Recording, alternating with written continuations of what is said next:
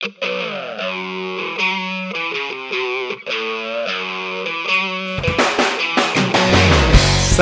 De retour euh, cette semaine, encore une fois, avec un solide épisode. Je reçois un vieux de qui accomplit une tonne de trucs très très cool dans le sport.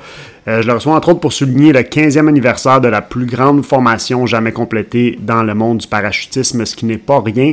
C'est une formation à 400 qui a été complétée le 8 février 2006 dans le ciel de la Thaïlande. Donc euh, Richard Bisson, mon invité, est venu pour nous raconter ça. Euh, Rich, c'est un weekend warrior, c'est lui-même qui le dit, mais moi j'aimerais quand même souligner que c'est un weekend warrior euh, triple A, dans le sens que il y a l'expérience et les habiletés qui surpassent de loin celles d'un simple gars de fin de semaine, et ça dans honnêtement pas mal toutes les disciplines du sport. Euh, en plus de ça, c'est un gars qui est super sympathique, que j'ai eu le plaisir de, côtoyer pendant les Je dois, ça doit faire une bonne dizaine d'années que, que je connais Richard, 10-12 ans certains. Euh, c'est vraiment un plaisir de, passer du temps à ses côtés. Euh, donc, je vous laisse à l'entretien que nous avons eu euh, au mois de février dernier, donc février 2021. Bonne écoute à tous! OK, donc Richard Bisson, bienvenue sur mon podcast. Merci d'être là. Merci, JC. Je vais commencer avec la, question que je pose à pas mal tout le monde au début, la question un petit peu dure à répondre. qui es-tu, Richard? Euh, Richard Bisson, euh, parachutiste depuis 1989, donc 33e euh, saison cette année. père de deux enfants, Valérie et Yannick, qui sont tous les deux parachutistes aussi. Et puis ingénieur chez IBM, All Around Skydiver, Weekend Skydiver, jamais été professionnel. J'imagine en gros c'est ça là. Euh, parmi, parmi tant d'autres choses, hein, ça je pense que c'est une bonne description. Euh, une des raisons euh, pourquoi, ben en fait, une des raisons pourquoi je suis vraiment content de, t'avoir, c'est justement pour apprendre à te connaître, pour que les gens te découvrent, mais aussi parce que très récemment, c'était le 15e anniversaire d'un événement quand même spécial auquel tu as, pu participer dans ta carrière de parachutiste.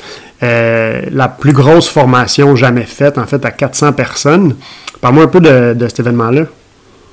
Oui, donc euh, c'était le 8 février 2006 euh, en Thaïlande. Et puis, euh, comme tu disais, c'est une formation à 400. C'est un record qui est toujours le, record du monde présent, c'est-à-dire qu'il n'a jamais été battu depuis. Historiquement, si tu regardes l'histoire des, big way, donc les, grosses formations, les, les, records de grosses formations, en gros, les records étaient battus à peu près aux deux ans. Donc, si tu regardes le record avant le 400, c'est un record à 357. On parle euh, de deux ans auparavant. Et puis euh, là, ben, on a fait la 400 en 2006. Après ça, il y a eu des, tentatives, mais euh, ce qui se passe, c'est que ça devient un record, ça devient un, effort logistique colossal. Et puis là, je pense que c'est là que ça, commence à être difficile de de, surpasser euh, tous les efforts qui ont été mis en place en 2006.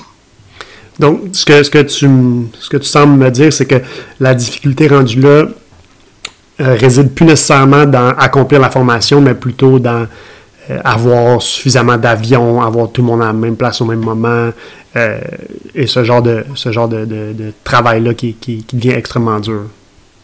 Ouais, ben, ce que je dirais, c'est que les, efforts logistiques sont rendus aussi importants et aussi difficiles que l'aspect euh, euh, sportif lui-même, c'est-à-dire les performances techniques des, parachutistes.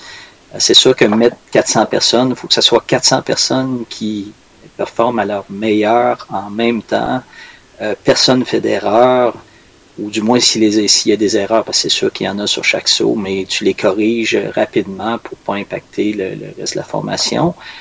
Euh, donc, c'est un accomplissement sportif euh, extraordinaire. Euh, mais le fait d'amener 400 personnes plus 40, parce que c'était 400 personnes qui étaient sélectionnées pour faire la 400, mais il y avait 40 personnes de plus qui, qui venaient aussi, qu'on appelait le Alpha Team, qui était à peu près tous des champions du monde, que les organisateurs pouvaient aller sélectionner au fur et à mesure s'il y avait des blessures ou s'il y avait des gens qui réussissaient pas à faire la job comme il faut. Euh, donc, c'est ces 440 personnes-là, plus les, accompagnateurs, euh, dans, dans, notre cas, euh, Yannick Valérie et puis Sylvie, ma femme, tout le monde était présent. Donc, si tu regardes, ça fait, c'est pas long que tu es rendu à 800 personnes à héberger, mm-hmm. à transporter. et puis, sans compter toutes les, les, les, l'histoire que tu as besoin d'un endroit qui est suffisamment grand pour faire atterrir tout ce monde-là. Euh, ça te prend aussi euh, des avions, euh, ça te prend des... donc, dans, dans, notre cas, on avait cinq Hercules. C'était la première fois qu'il y avait cinq Hercules qui volaient en formation à 25 000 pieds. toute la, question de l'oxygène, toute la question de l'hébergement, j'en ai déjà parlé, le transport, j'en ai déjà parlé. Donc, euh, logistiquement, c'est nourrir ces personnes-là, euh, réunir ces personnes-là, euh, c'est immense. C'est fou parce que, pour avoir fait quelques championnats du monde, dont, exemple, celui de Dubaï qui était énorme, que c'est un événement d'une grande ampleur, ben, je me rends compte que, pas que c'est rien comparé de ça, mais, mais que l'ampleur de cet événement-là est particulièrement dur parce que, bon, c'est ben, comme tu dis, c'est 400 personnes, c'est plus de personnes, je pense, que de, compétiteurs qu'il peut y avoir dans un championnat du monde. Mais en plus, ces 400 personnes-là atterrissent en même temps, à la même place sensiblement, sont dans les airs en même temps. La, complexité de ça est, vraiment, vraiment incroyable. Euh, tu parlais de, tu parlais de, sélection. Parlons un peu de comment ça, comment ça se passait la sélection dans, ce temps-là. tu sais, on se rappelle, ça fait, ça fait 15 ans, donc en 2021, c'était donc en 2006 2006, oui. 2006. Euh, je présume qu'il n'y avait, avait, pas de réseaux sociaux comme c'est là. On n'était pas tant en communication avec des parachutistes partout sur la planète comme on, peut l'être facilement en ce moment. Comment ça s'est fait, la sélection de ça? Ben, la sélection de ça, euh, en gros, c'est bon. L'organisateur principal, c'est B.J. Worth. Et puis, il y avait euh, autour de lui une, petite armée là, de, de capitaines nationaux euh, qui euh, faisaient, eux, chacun euh, de leur côté, la, sélection. et puis, lui, ben, je ne sais pas si lui-même ou c'est probablement avec un comité, il y avait un, peu comme un blessing qui se faisait sur chacun des participants. mais l'effort qui a été fait, la 400 en 2006, ben, c'est World Team qui organisait, donc BG Worth, euh, qui organisait le, record. Il y en avait déjà, c'était comme peut-être sa troisième ou quatrième euh, euh, instance. C'est mm-hmm. la, troisième ou quatrième fois qu'il organisait des, des records. Donc, il, commençait à avoir un, réseau de contacts avec des gens qui, venaient d'un peu partout. donc, il y avait des, capitaines nationaux en Russie, il y avait des gens de la France, des États-Unis, bien entendu, plus qu'un secteur. Euh, puis euh, dans le fond un peu partout euh, dans le monde. Et puis les, les, les, sélections se faisaient beaucoup par des, des, événements de big way, des événements de, de, de grosses formations qui se faisaient un peu partout sur la planète. Donc, les, les, capitaines nationaux rencontraient, faisaient, organisaient des événements, puis voyaient les gens comment ils se comportaient. Parce qu'en passant, c'est, c'est, pas tout d'être bon, euh, d'être euh, techniquement capable de faire la job. Il faut aussi que tu sois un, bon joueur d'équipe. Lorsque tu as euh, deux semaines à passer avec 400 autres personnes, ça, ça, aiguise la patience et puis c'est, important d'avoir quelqu'un qui est relativement souple au niveau de mm-hmm. l'attitude. Donc, c'est un peu comme ça que ça fonctionnait. Les sélections se faisaient comme ça et puis, bien entendu, ici et là, euh, dans les secteurs, ben, euh, lui, euh, BJ, pouvait, si tu veux, proposer des candidats lorsqu'il y avait des, des, des, secteurs qui manquaient de monde ou qui, qui devaient faire rajouter du monde dans leur secteur. c'est un peu comme ça que je suis rentré. Moi, en gros, j'étais dans Evolution avant, et puis lorsque j'ai quitté Evolution, euh, Michel m'a demandé, ben, c'est quoi ta prochaine étape? Ça fait que m'a suggéré de, Il a dit, Richard, je pense qu'on aurait besoin du 109 euh, euh, dans World Team pour faire les, tentatives de, record de Big Way.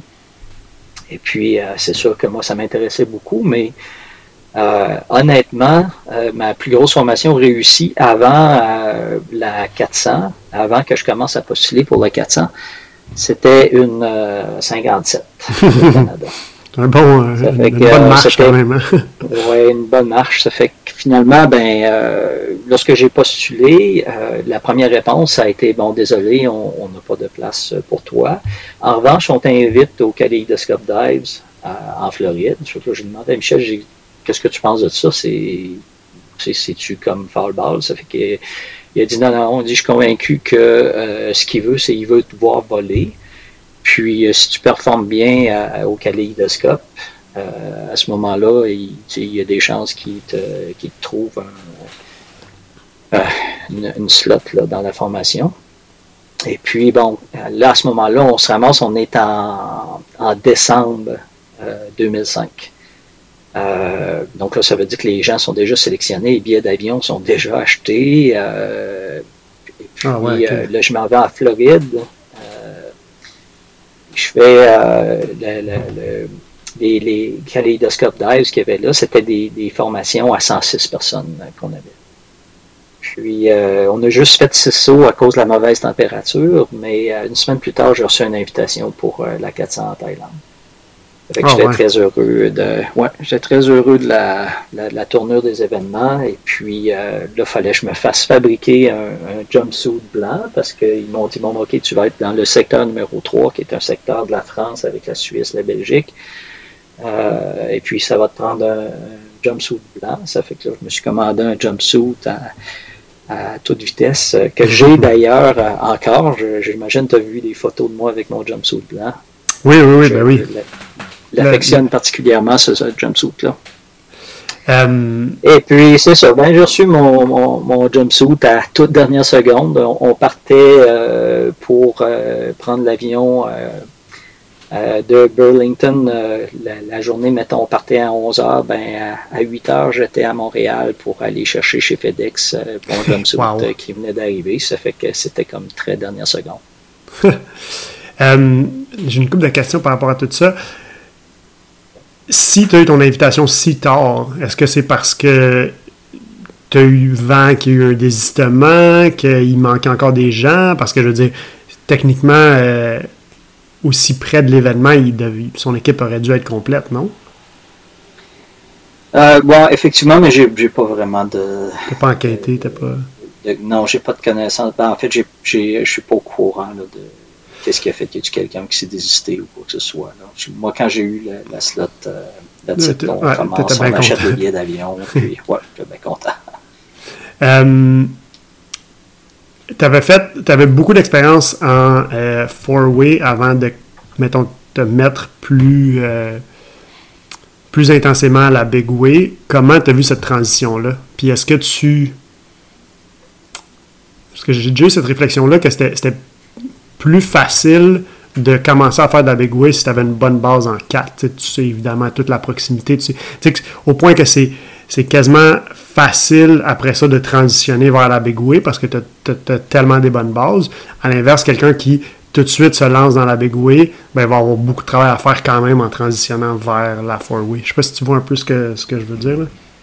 Oui, oui, oui. Ben écoute, je, te rejoins sur, euh, sur ça. En fait, euh, l'idée, c'est que les, les, bases que tu acquiers en faisant de la, de la, la, four-way, euh, ne serait-ce que mentalement, là, a été aiguisé là, lorsque tu fais les sorties d'avion. Euh, quand tu es habitué à.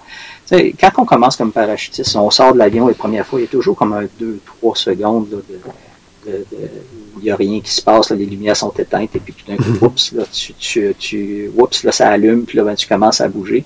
Quand tu fais de la four-way, euh, tu sais, bang, la formation est sortie, puis une demi-seconde plus tard, on est déjà transitionné, puis on commence, on s'en va déjà à la deuxième formation. Ça fait que c'est, ne serait-ce que ça, tu sais, le, fait d'être allumé, le fait d'être concentré, le fait d'être, euh, comment je dirais ça, détendu, même dans les moments où c'est, mhm. euh, c'est stressant. Ben, c'est un, apprentissage qui est majeur, mais aussi, euh, ne serait-ce qu'au niveau technique, la, proximité, le travail de, d'être confiant. Parce que la Way, c'est beaucoup, comment je dirais ça, d'être d'être brave.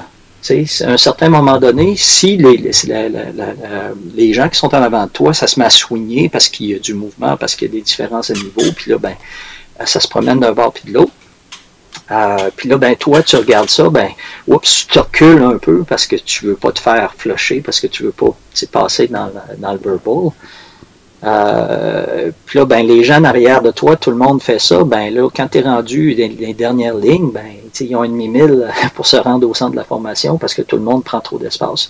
Donc, il faut être brave, il faut être, euh, faut avoir confiance en soi. Puis je pense que la confiance en soi, on l'acquiert beaucoup euh, en faisant de la forward. À un certain moment donné, on sait qu'on peut être très, très, très proche. On est capable de réagir rapidement s'il se passe de quoi, mais toujours, il faut quand même rester très, très, très proche. Puis c'est ce qui fait euh, la différence lorsque tu fais euh, de la.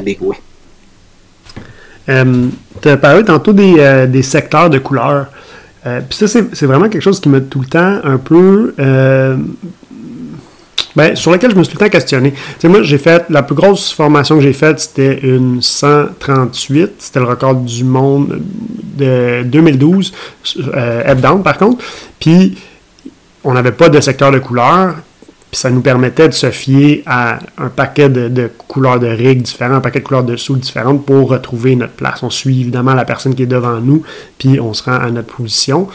Euh, il n'y a pas un espèce de c'est pas un couteau à double tranchant d'avoir des secteurs, dans le sens que si tu un secteur blanc de, je sais pas là, 75 personnes, ben, tu sais que tu t'en vas dans ce secteur-là, tu sais que tu es dans la bonne direction, mais là, après ça, tout le monde a le même, le même jumpsuit pour trouver ta position précise à, toi. Fait que si pour une raison X il se passe quelque chose, ça doit être plus dur, à mon avis, de retrouver ta place s'il y a eu un, petit pépin euh, quelconque durant ton saut. Je sais pas qu'est-ce que. Ben, oui, c'est un commentaire tout à fait approprié. Puis, euh, effectivement, c'est une problématique. Première des choses, il faut savoir que bleu, blanc, rouge, c'est les, couleurs du drapeau de la Thaïlande.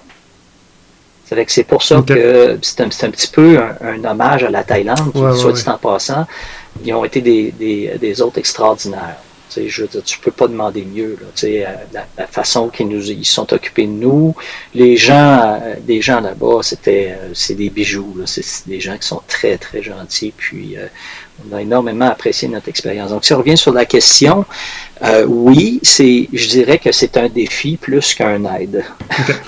maintenant, pour répondre à ta question, il reste quand même les rigs qui sont pas tous pareils. Donc les rigs sont sont souvent colorés et puis on, a ces points de repère-là. Euh, mais ça a pris plus que ça. Ça a pris aussi, euh, puis je ne sais pas si tu es au courant, mais tout le monde avait le, même casque. Euh, oui, c'est vrai, oui, oui. 400. C'était tous les, casques bleus. D'ailleurs, Valérie a eu ce casque-là dans, plusieurs compétitions. casque bleu World Team. Et puis, donc, ça aussi, c'est un autre défi. Mais ce qu'on faisait, c'est que sur les casques, on mettait des, euh, des, formes qui étaient tapées en, duct tape. Euh, donc un plus, euh, un trait, un X, euh, et puis des fois on utilisait différentes couleurs. Donc il y avait du rose, et puis donc c'est un peu ça qui était utilisé là, pour, pour avoir nos points de repère. mais il reste quand même que les rigs, ça aidait beaucoup. C'est sûr que si tu avais toutes des, des, règles noires, euh, ça serait un problème aussi. Ça devient difficile de savoir où est-ce que tu t'en vas. Oui, parce que tant et aussi longtemps que tout se déroule parfaitement, que tu suis la personne qui est à l'avant de toi, il ne devrait pas avoir de problème. Mais on sait tous qu'il y a des problèmes à certains moments dans ce genre de saut-là. dès que tu dès, que tu perds un petit peu le contact, il faut vraiment que tu aies un point de repère ou que tu aies un, élément, du moins, qui attire ton attention. Pour, euh, absolument, absolument. Combien de sauts ça vous avait pris euh, réussir le record? Euh, on a fait euh, à peu près deux semaines. De, là, je vais, te dire à peu près, là, on a fait deux semaines de sauts à raison de peut-être. le gros maximum de sauts qu'on a fait dans une journée, c'est trois, peut-être quatre au début lorsqu'on faisait des, pratiques à, 100 personnes. donc au début, avant même les tentatives, je dirais qu'on a fait peut-être mettons, euh, une douzaine de, sauts à différentes grosseurs avant de commencer à faire des vrais sauts, euh, des vraies tentatives. Et puis, euh, à partir du moment où on a dit, bon, OK, maintenant on fait des sauts à 400, ça a été au neuvième essai. Le neuvième a été le bon. C'est quand même, quand même assez rapide. oui, en fait, si tu, si tu regardes dans l'histoire de, de World Team, c'était la première fois que euh, pour World Team, euh, qu'un record complet était fait. Là, je m'explique. si tu regardes l'année précédente, le record précédent, c'était 357. Et le record qui était supposé d'être fait, c'était 372.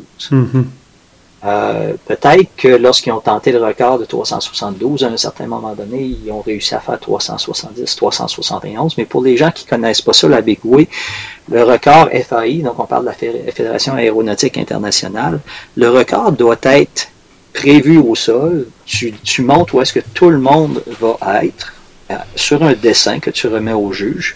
Puis après ça, tu pars puis tu dois accomplir ça tout le monde doit être à sa place. S'il y a quelqu'un qui, euh, qui est connecté euh, sur une autre personne ou au mauvais endroit, le record compte pas, même si tout le monde est là.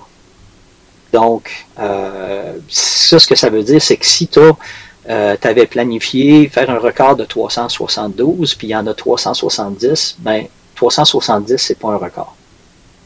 C'est pour que pour que ça soit bon, il faut que ce soit le record que tu avais planifié.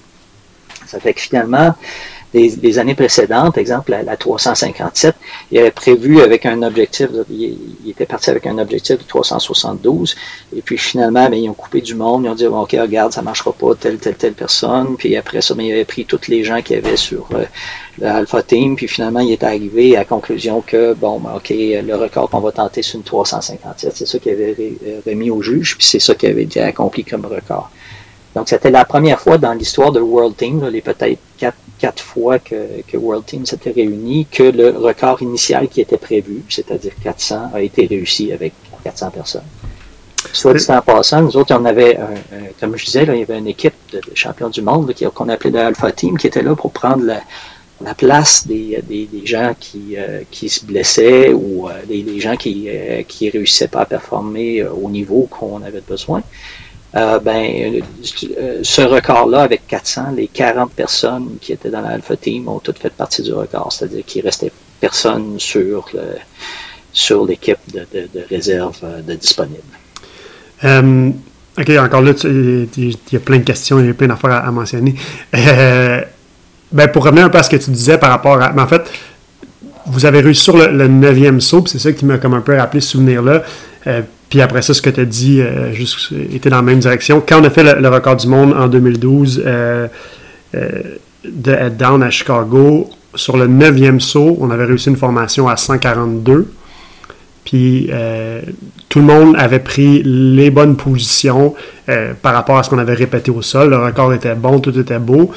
Pour après qu'on se rende compte que les organisateurs avaient donné aux juges une feuille, le, papier, si tu veux, le dessin, avec une erreur dedans. Fait qu'il y avait, je pense, deux personnes qui, avaient qui par rapport au dessin, puis par rapport à ce qu'on avait fait, qui avait la mauvaise main sur la, sur la personne sur qui était censé prendre la, la, la grip. Donc le record n'avait pas été valide. Puis on a continué par après. Puis un peu comme tu expliqué, il a fallu qu'on coupe parce qu'on n'était pas capable de refaire le, record à 142. On a coupé à 138. Puis ça a pris 5 euh, sauts de plus quand même. On s'est rendu à 14 sauts. Puis c'était vraiment rendu à, minuit moins une. Je pense qu'il nous restait du temps pour un ou deux autres sauts avant, de, avant que l'événement finisse. C'était vraiment euh, serré. Puis euh, ça me fait penser un peu en fait à, est-ce que vous, durant cet événement-là, il y a un moment. Ben, j'imagine que non, pas vraiment, parce que comme tu dis, vous avez réussi à le faire avec, avec l'équipe complète à 400 personnes.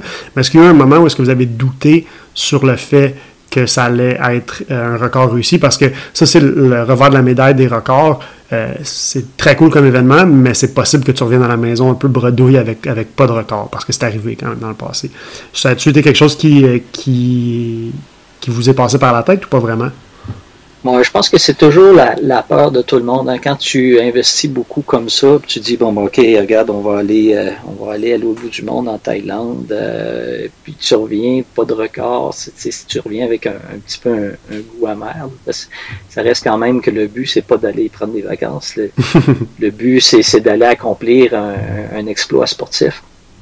Ça fait que, puis moi, ce que je peux te dire, c'est je peux te transporter à. Le, 8 février, c'était l'avant-dernière journée. Hein. Donc, la, dernière journée, c'était le, 9 février. après ça, c'était fini. On retournait à Bangkok. Ça fait qu'il était. Il était pas minuit moins une, il était minuit moins dix, mettons. Là. Tu commences à y penser quand même, là, rendu là. là. Ouais.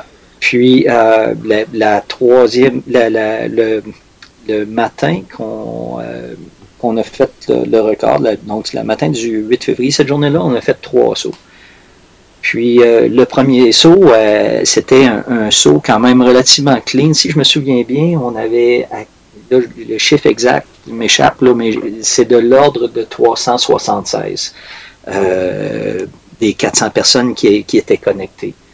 ça, c'était vraiment le meilleur résultat qu'on avait. D'ailleurs, si tu regardes ça jusqu'à un certain point, c'était un record Guinness parce que c'était le plus grand nombre de, parachutistes qui avaient jamais volé euh, connectés ensemble en chute libre, mais ce n'était pas un record FAI parce que c'était la 400 qu'on allait euh, accomplir. Le deuxième saut de la journée, euh, ça a été relativement bien, au point qu'on pensait qu'on l'avait. Et puis, tout le monde est atterri au sol, puis ça criait, puis c'était, c'était la joie. Puis lorsqu'ils ont révisé la photo, euh, ce qui s'est passé, c'est que la dernière personne euh, qui a réussi à prendre la grippe, donc la dernière personne du dernier Walker à se connecter, euh, la dernière personne a, pris la grippe en même temps que la, personne du centre qui doit signaler. Puis là, je, fais une pause pour expliquer comment ça fonctionne, la, procédure de séparation. La procédure de séparation, c'est que tu as la formation à 400 qui est là. Puis lorsque c'est le temps de séparer, il y a un premier parachutiste qui ouvre sur place. Donc, on voit le pilot chute s'ouvrir de la personne en avant de nous autres. Puis là, ben ça, c'est la première vague qui part, euh, qui part à traquer. Ensuite, un deuxième parachutiste qui ouvre son parachute. Puis là, la deuxième vague sur l'extérieur commence à traquer. Et ainsi de suite, jusqu'à il y avait un total de cinq vagues. Ça fait que euh, dans ce saut-là, euh, la 400e personne à se connecter a réussi à mettre la main sur le, bras de, la, personne sur laquelle elle connectait au même moment où la personne du centre lâchait sa main pour aller chercher son extracteur de son mm. parachute. Donc, on a une photo euh, où on voit, la photo, je me rappelle très bien là, dans ma tête, c'est marqué 399.5. C'est que tout le monde était là, mais il manquait une grippe. Wow. Ça fait que lorsque tu arrives au sol, tu sais, qu'est-ce que c'est? Hein? Tu fais un résultat extraordinaire, puis là, ben, après ça, oups, c'est two steps back. Le saut d'après est moins bon. Ça fait que là, c'était vraiment le moment où on se disait, écoute, il reste un saut aujourd'hui, puis après ça, demain, c'est la dernière journée. Ça se pourrait-tu que ça soit aussi proche que ça qu'on soit passé, puis après ça, que ça soit fini? Hmm. Mais finalement, on est remonté, puis euh, on a réussi à, faire la 400 sur le troisième saut de la journée. Fait que ça, c'était comme euh, inespéré. Euh, tout le monde, là, c'était vraiment un party. tantôt, tu as parlé une couple de fois du Alpha Team, qui est, bon, une équipe de réserve de 40 personnes. chose qu'il y a sur, sur tous les records. Il y a tout le temps une équipe de gens qui sont prêts à remplacer des personnes qui auraient de la misère cette journée-là à faire le, travail, disons-le. Euh, mais tu semblais dire que c'était des, champions du monde, ou vraiment une équipe de gens euh, très très forts, prêts à remplacer quiconque. Ça, c'est quand même peu commun, du moins de ce que moi j'ai vu dans des records. Généralement, les meilleurs sont sur le record, puis ceux qui sont sur le banc, ils n'étaient pas loin d'être dans les dans les personnes choisies, mais on va les mettre de côté puis on va les prendre seulement si on a besoin. Euh, c'était quoi cette théorie-là? C'était-tu pour laisser ouais, ben, C'est super intéressant ce que tu poses comme question parce que effectivement, c'était comme ça dans le, le, belly aussi, dans le, euh, c'est-à-dire que les, personnes, l'équipe de réserve, c'était des gens qui, euh, qui qui, faisait pas l'affaire ou qui était sur le bord de l'affaire, puis tu prenais seulement comme. Mais si tu y réfléchis euh, plus en détail là, à, cette question-là, cette personne-là a très peu de, de, de, de, répétitions de sauts. Mm-hmm. Euh, mettons, les autres ont peut-être, je sais pas moi, 10, 12 sauts de, de, de, de fait de tentatives là, pour, pour réussir à augmenter leur calibre ils voient les points de repère, ils sont habitués, ils sortent l'avion, ils savent exactement où est-ce qu'ils s'en vont. Puis là, ben, ce que tu vas faire, c'est que là, tu retires quelqu'un qui fait pas la job, puis tu vas prendre à la place quelqu'un qui faisait encore moins la job, puis tu vas lui demander de faire mieux la job sans avoir aucune pratique, instantanément, peut-être au, au, au saut record. Ça fait que ce qu'ils ont fait, c'est dans, dans, le cadre de World Team, ils ont vraiment pris 40 personnes qui euh, qui savaient que c'est des gens, c'est tous des gens qui avaient fait des podiums euh, au niveau international. premier, deuxième, troisième dans un championnat. Un championnat des, des, des, sure shots, là, en gros. Là. Ouais. Puis ce qu'ils ont dit, c'est écoute, si on a besoin de quelqu'un qui va être capable de résister à la pression, qui va être capable de faire la job, qui va être allumé, qui va être capable de faire la job du premier coup, c'est pas en prenant quelqu'un qui n'a pas réussi à faire la cote, c'est mm-hmm. en prenant quelqu'un qui est au-dessus de, de, tout le monde. Ça fait qu'ils sont arrivés avec ce concept-là. Puis. Euh, c'est intéressant, c'est vraiment intéressant. C'est comme, comme se garder des cartes. Euh, c'est comme se garder une paire basse de côté puis s'en servir seulement au besoin.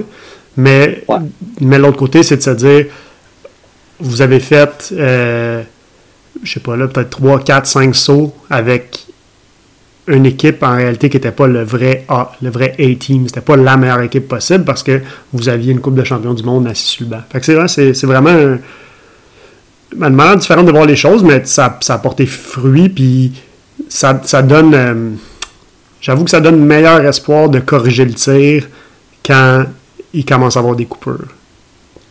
Yep. Yep. Effectivement.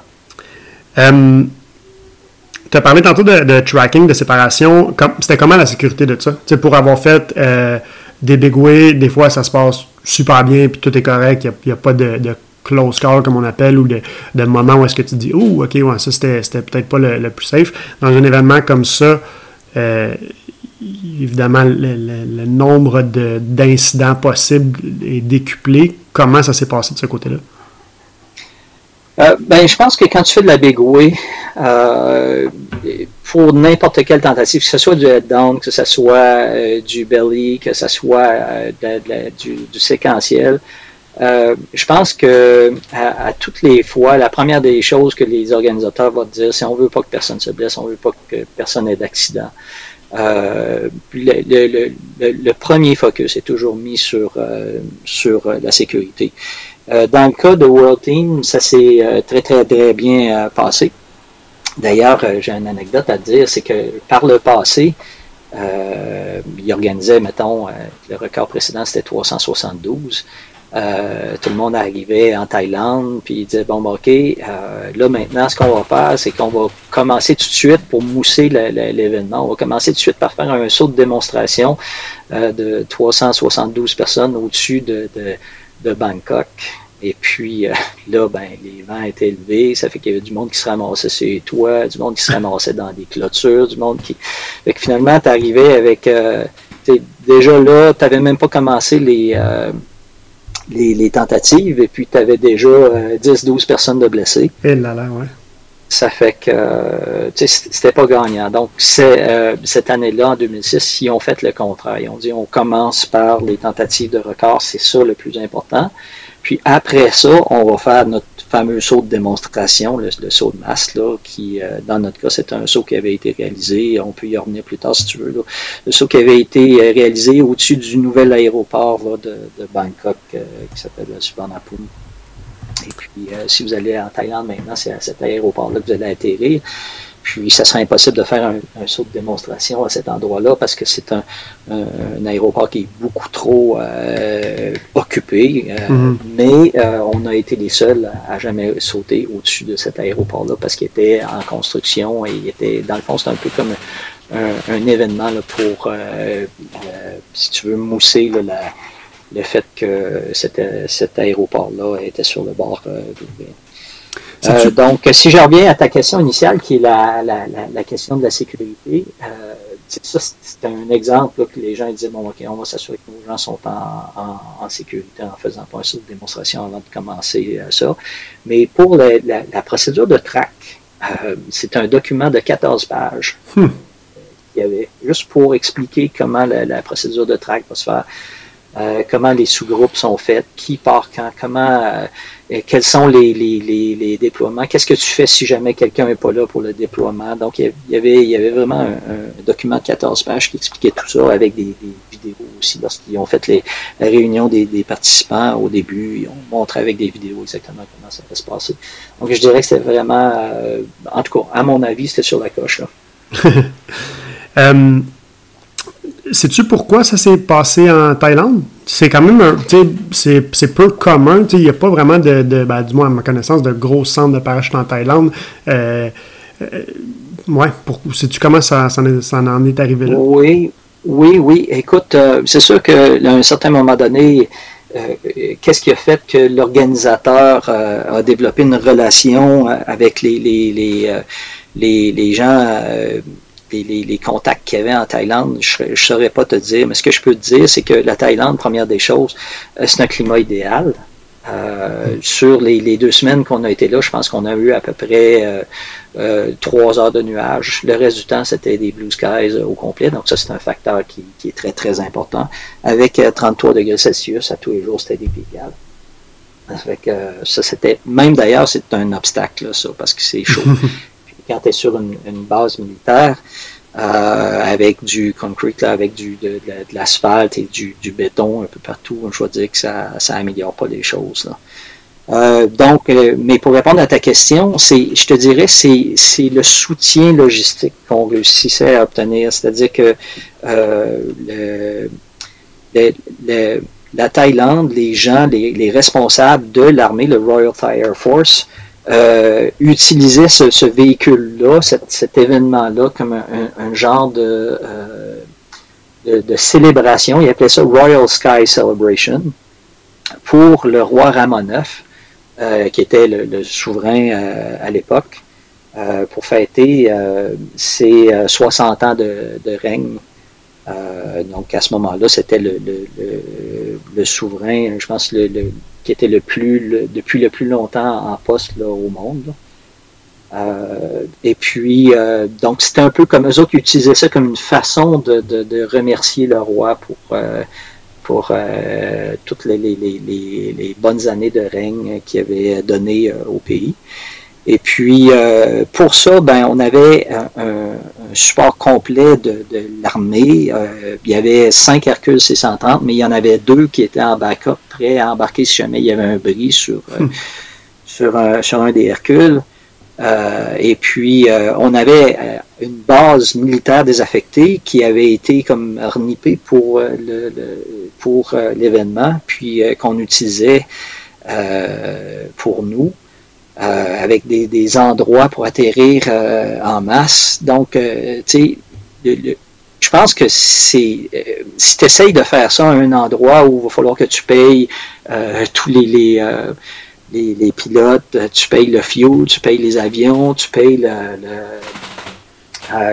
l'espace, ça, serait, ça serait impossible. Ça revient au mm-hmm. défi logistique. Là. Ouais, c'est qu'on a eu la chance d'avoir, on a eu la chance d'avoir quelqu'un euh, qui, qui, embarquait dans ça, euh, euh, non pas comme un mercenaire, mais un participant. Le Royal Thai Air Force était vraiment, il faisait partie de ce record-là. Et puis, on les a traités comme tels aussi. Là. On a eu un, support des pilotes et de, de, de, toute l'organisation qui était majestueuse, disons on a parlé pas mal de, de, de l'événement, comment ça s'est passé, tout ça, mais pour, pour toi personnellement, euh, comment ça s'est passé dans le sens, euh, est-ce que ça a été stressant d'un bout à l'autre? Est-ce que tu as rapidement compris ta, ta position puis tu étais à l'aise? Est-ce que tu as eu des, des, des, des, moins bons sauts? Est-ce que tu as eu peur pour ta position à un moment donné? Comment ça s'est passé?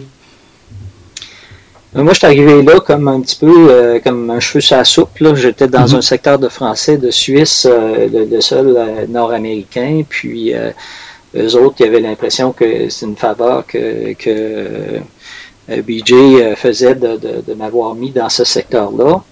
mais au bout de la ligne, quand j'ai fait les premiers sauts, euh, je me rappelle le tout premier saut. Euh, j'arrive, je me place, puis je vois euh, la ligne en avant de moi, puis ça, ça brassait comme une queue de veau. mais tu sais, quand je t'expliquais, tu sais qu'il faut être courageux, il faut être brave. moi, je me suis installé là, puis je voyais le pied passer, je te dirais, à, quelques pouces de, ma visière à chaque fois que ça soignait j'attendais, je restais proche. Puis à la minute que ça, ça a commencé à, se calmer, bang, j'ai sauté sur la grippe. Puis en même temps, ça a stabilisé un peu la, le whacker. Et puis, euh, ça, a, été quand même assez drôle parce que le, capitaine a révisé le vidéo. Puis là, tout d'un coup, il arrive, il dit Bon, c'est qui ce gars-là? Puis là, ben, j'avais encore un peu le syndrome de l'imposteur. Ça fait que j'hésitais à lever ma main parce que je, je, savais pas s'il y avait quelque chose de négatif à dire, mais j'ai quand même levé ma main. Puis là, il a dit euh, écoutez, voyez-vous ce que. Euh, là, il m'appelait Robin. Je sais pas pourquoi il réussissait à retenir mon nom. Patrick, c'était vraiment très drôle. Euh, mais il dit regardez, c'est exactement ça qu'il faut faire. Puis tout de suite, ça m'a donné beaucoup de confiance. Puis, puis l'autre chose aussi, ben, je pense que zéro expérience avec des Hercule C130. Là, le, premier saut qu'on a fait, c'est la première fois que je sortais d'un Hercule C130. Ça fait que ça, c'est un, euh, comment je dirais, c'est un petit peu stressant. Tu euh, entends parler de,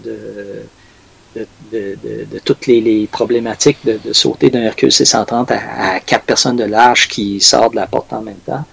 Euh, les blessures qu'il y a eu. Donc, euh, on s'est fait briefer sur ça. On s'est fait briefer sur euh, comment sortir de, de, l'avion sans, sans se blesser. Les, les, les, blessures principales lors de la sortie d'un avion, c'était les dislocations d'épaule.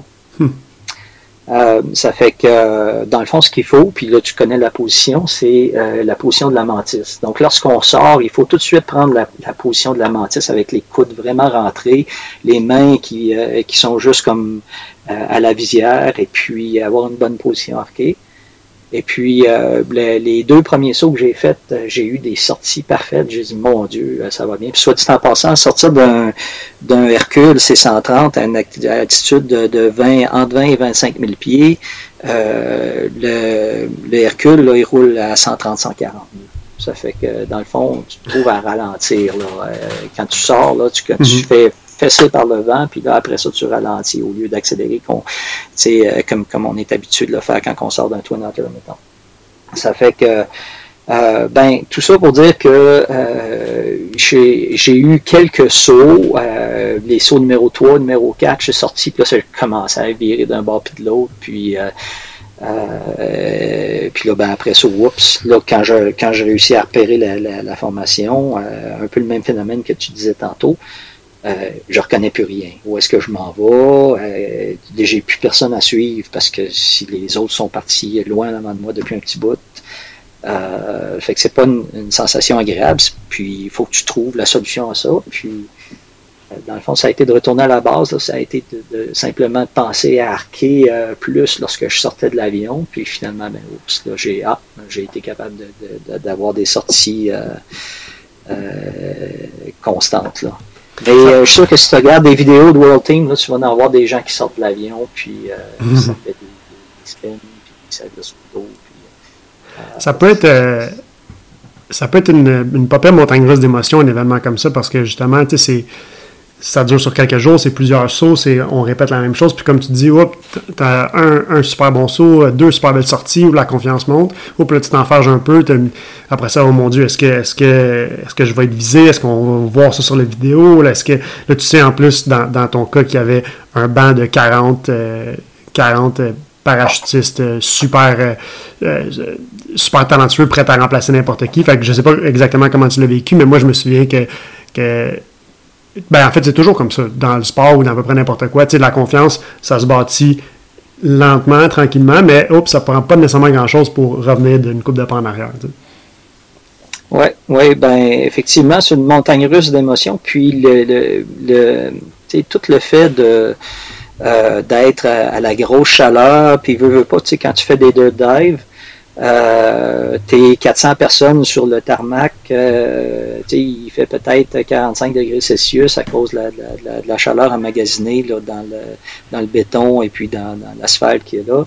Euh, donc c'est dur physiquement, c'est dur, tu as chaud, puis, euh, puis en gros, tu es là, tu veux sauter. Euh, on est habitué à faire, en entraînement, on va faire des, des, 7, des, des 12 sauts dans une journée.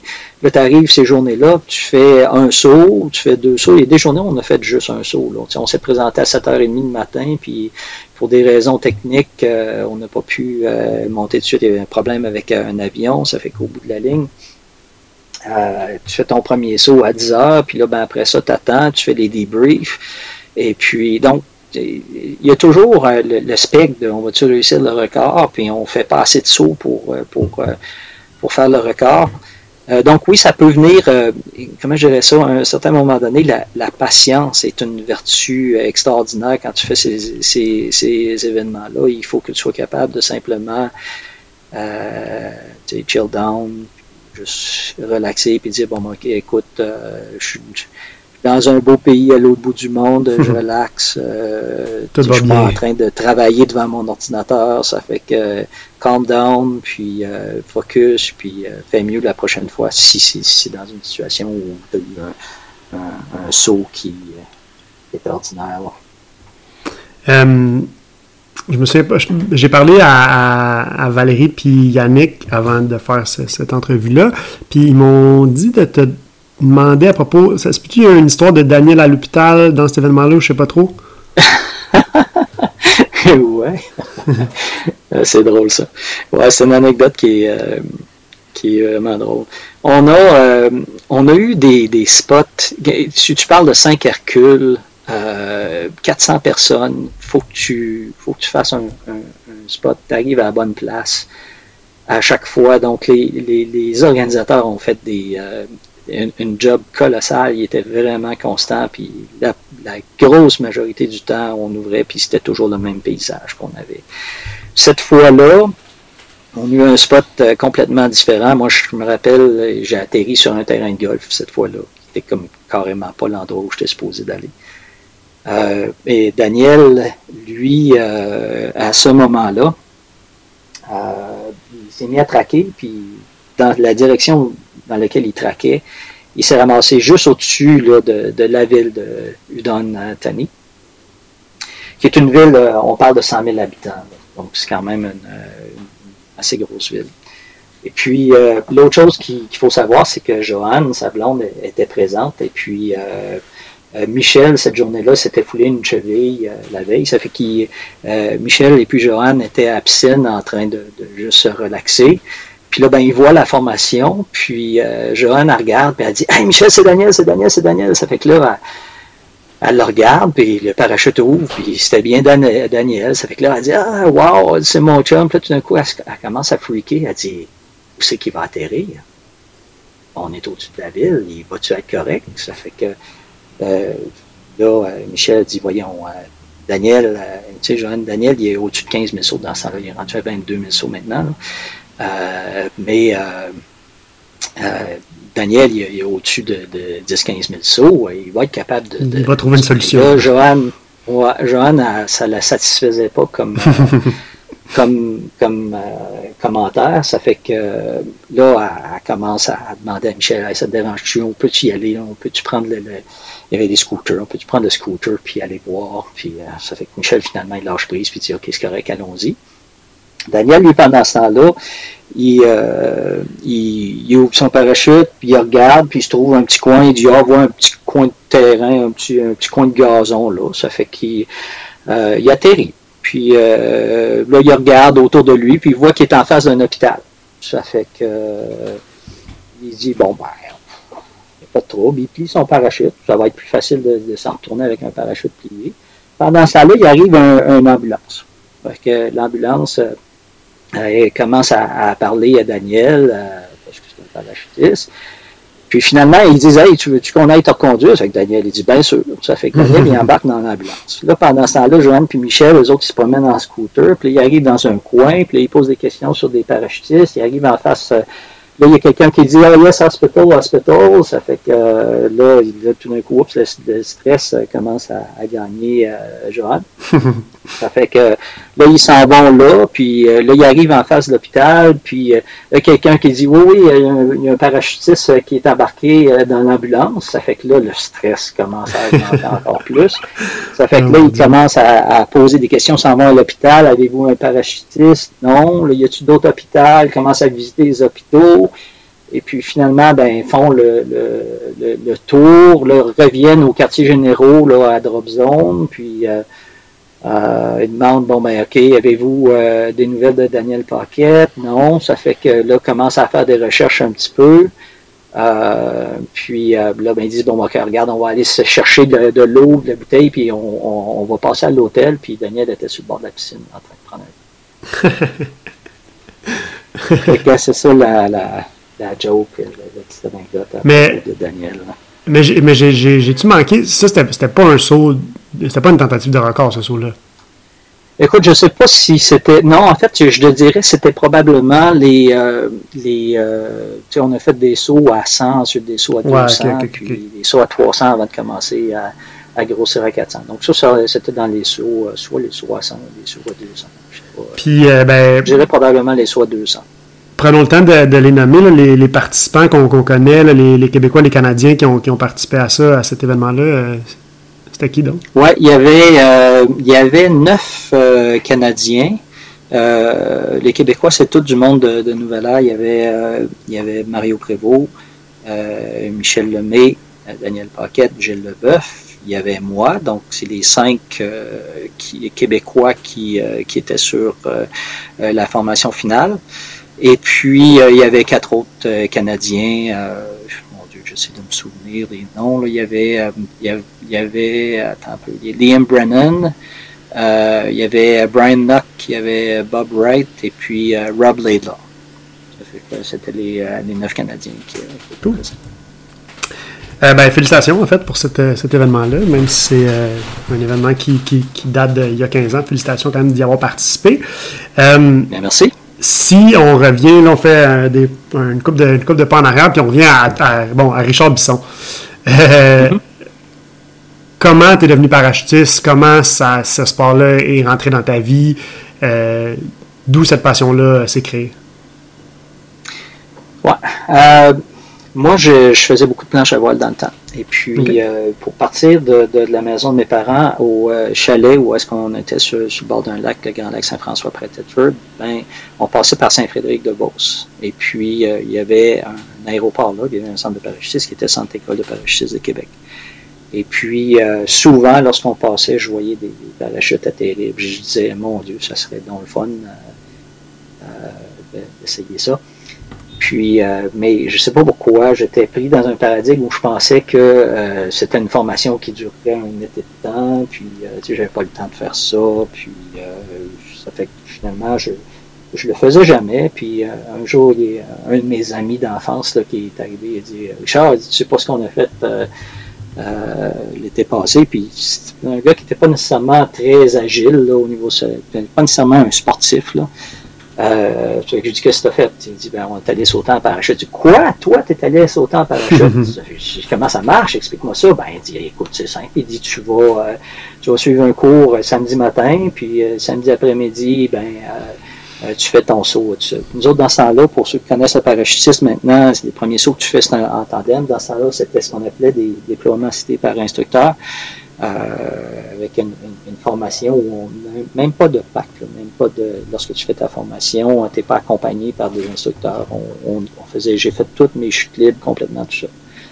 Euh, ça fait que dans le fond, j'ai suivi cette formation-là avec un ami, puis euh, il faisait pas beau cette journée-là. Le mercredi d'après, je me suis représenté, puis allé faire mon premier saut. Puis j'étais tellement pas bon fait que euh, j'ai euh, j'ai dit, écoute, je peux pas m'arrêter à ça. Ça fait que le deuxième saut, ben, mon ami a sauté la veille, puis on avait été prendre un coup. Ça fait que le, lendemain, j'étais comme vraiment la seule chose que je pensais, c'est pas être malade à bord de l'avion. Mon deuxième saut, j'ai été aussi pas bon, sinon pire. Fait qu'à partir du troisième saut, j'ai dit non, non. J'ai dit je veux faire ça, je veux réussir à faire ça, je veux être bon dans ça. Ça fait que finalement, à partir de ce moment-là, j'ai jamais arrêté. Ça, c'était en 1989. Puis quand, quand 1989, quand tu as commencé, est-ce que ben, là, tu sembles avoir eu comme un moment après ton troisième saut, est-ce que tu as décidé que ça allait faire partie de ta vie, mais quand tu allais essayer pour la première fois, est-ce que, est que tu commençais un nouveau sport ou tu allais essayer une patente? Ben, j'avais, j'avais déjà pas mal l'intention de, commencer un nouveau sport. C'était pas. Euh, dans ma tête, c'était pas. Euh, euh, je vais juste faire un, saut de la tête C'était pas un bucket list que je vais cocher. C'était comme, hey, je veux essayer ça, puis euh, je veux être bon dans ça. Ça fait que c'était un petit peu ça mon attitude quand j'ai fait le, premier saut de son. Puis, à partir de là, à quel moment ou comment est-ce que tu t'es. ou que tu es devenu instructeur? À, quel moment est-ce que tu as, poussé ça à un autre niveau? Autant, puis on viendra à, l'un ou l'autre, mais autant en termes de, bon, faire de la 4, faire de la compétition, puis aussi devenir instructeur, puis travailler là-dedans. Tu disais que tu n'as jamais été un, instructeur à temps plein, mais tu es quand même un instructeur euh, de fin de semaine qui est là à pas mal toutes les fins de semaine depuis, euh, depuis que je te connais, moi, du moins.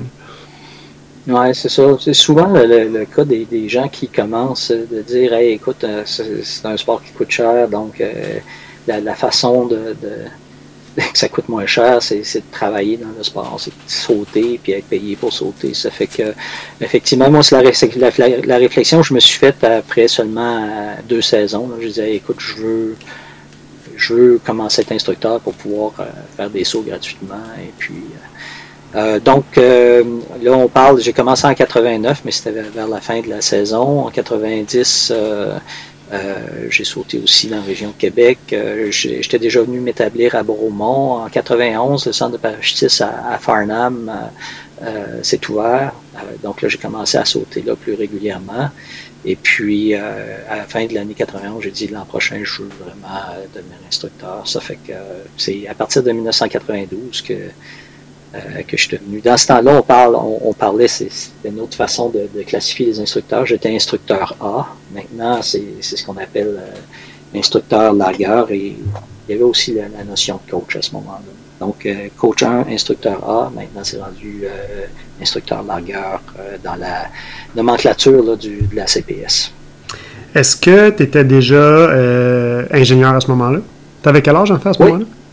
Oui, j'avais 22 euh, ans ou 22 euh, ans lorsque j'ai commencé à sauter en parachute. Et puis, euh, c'était comme la dernière année, entre, dernière été, entre ma troisième et quatrième année d'université. Donc, c'est ça. En gros, j'ai commencé à travailler chez IBM en 1990. Là, je devais avoir 23 ans probablement. Ça veut dire deuxième saison, j'avais 23 ans quand même, puis depuis tout ce temps-là, tu travailles encore chez, chez IBM. Euh, est-ce que tu as eu un moment où est-ce que tu t'es questionné à savoir si euh, peut-être que tu devais devenir, tu sais, te lancer dans le parachutisme à 100%, c'est-à-dire mettre ta carrière d'ingénieur de côté, ou ça a tout le temps été euh, le plan de combiner les deux le plus possible?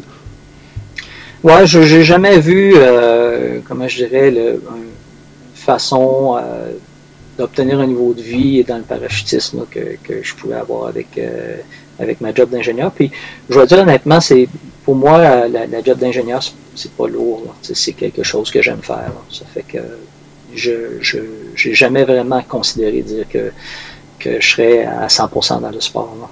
OK.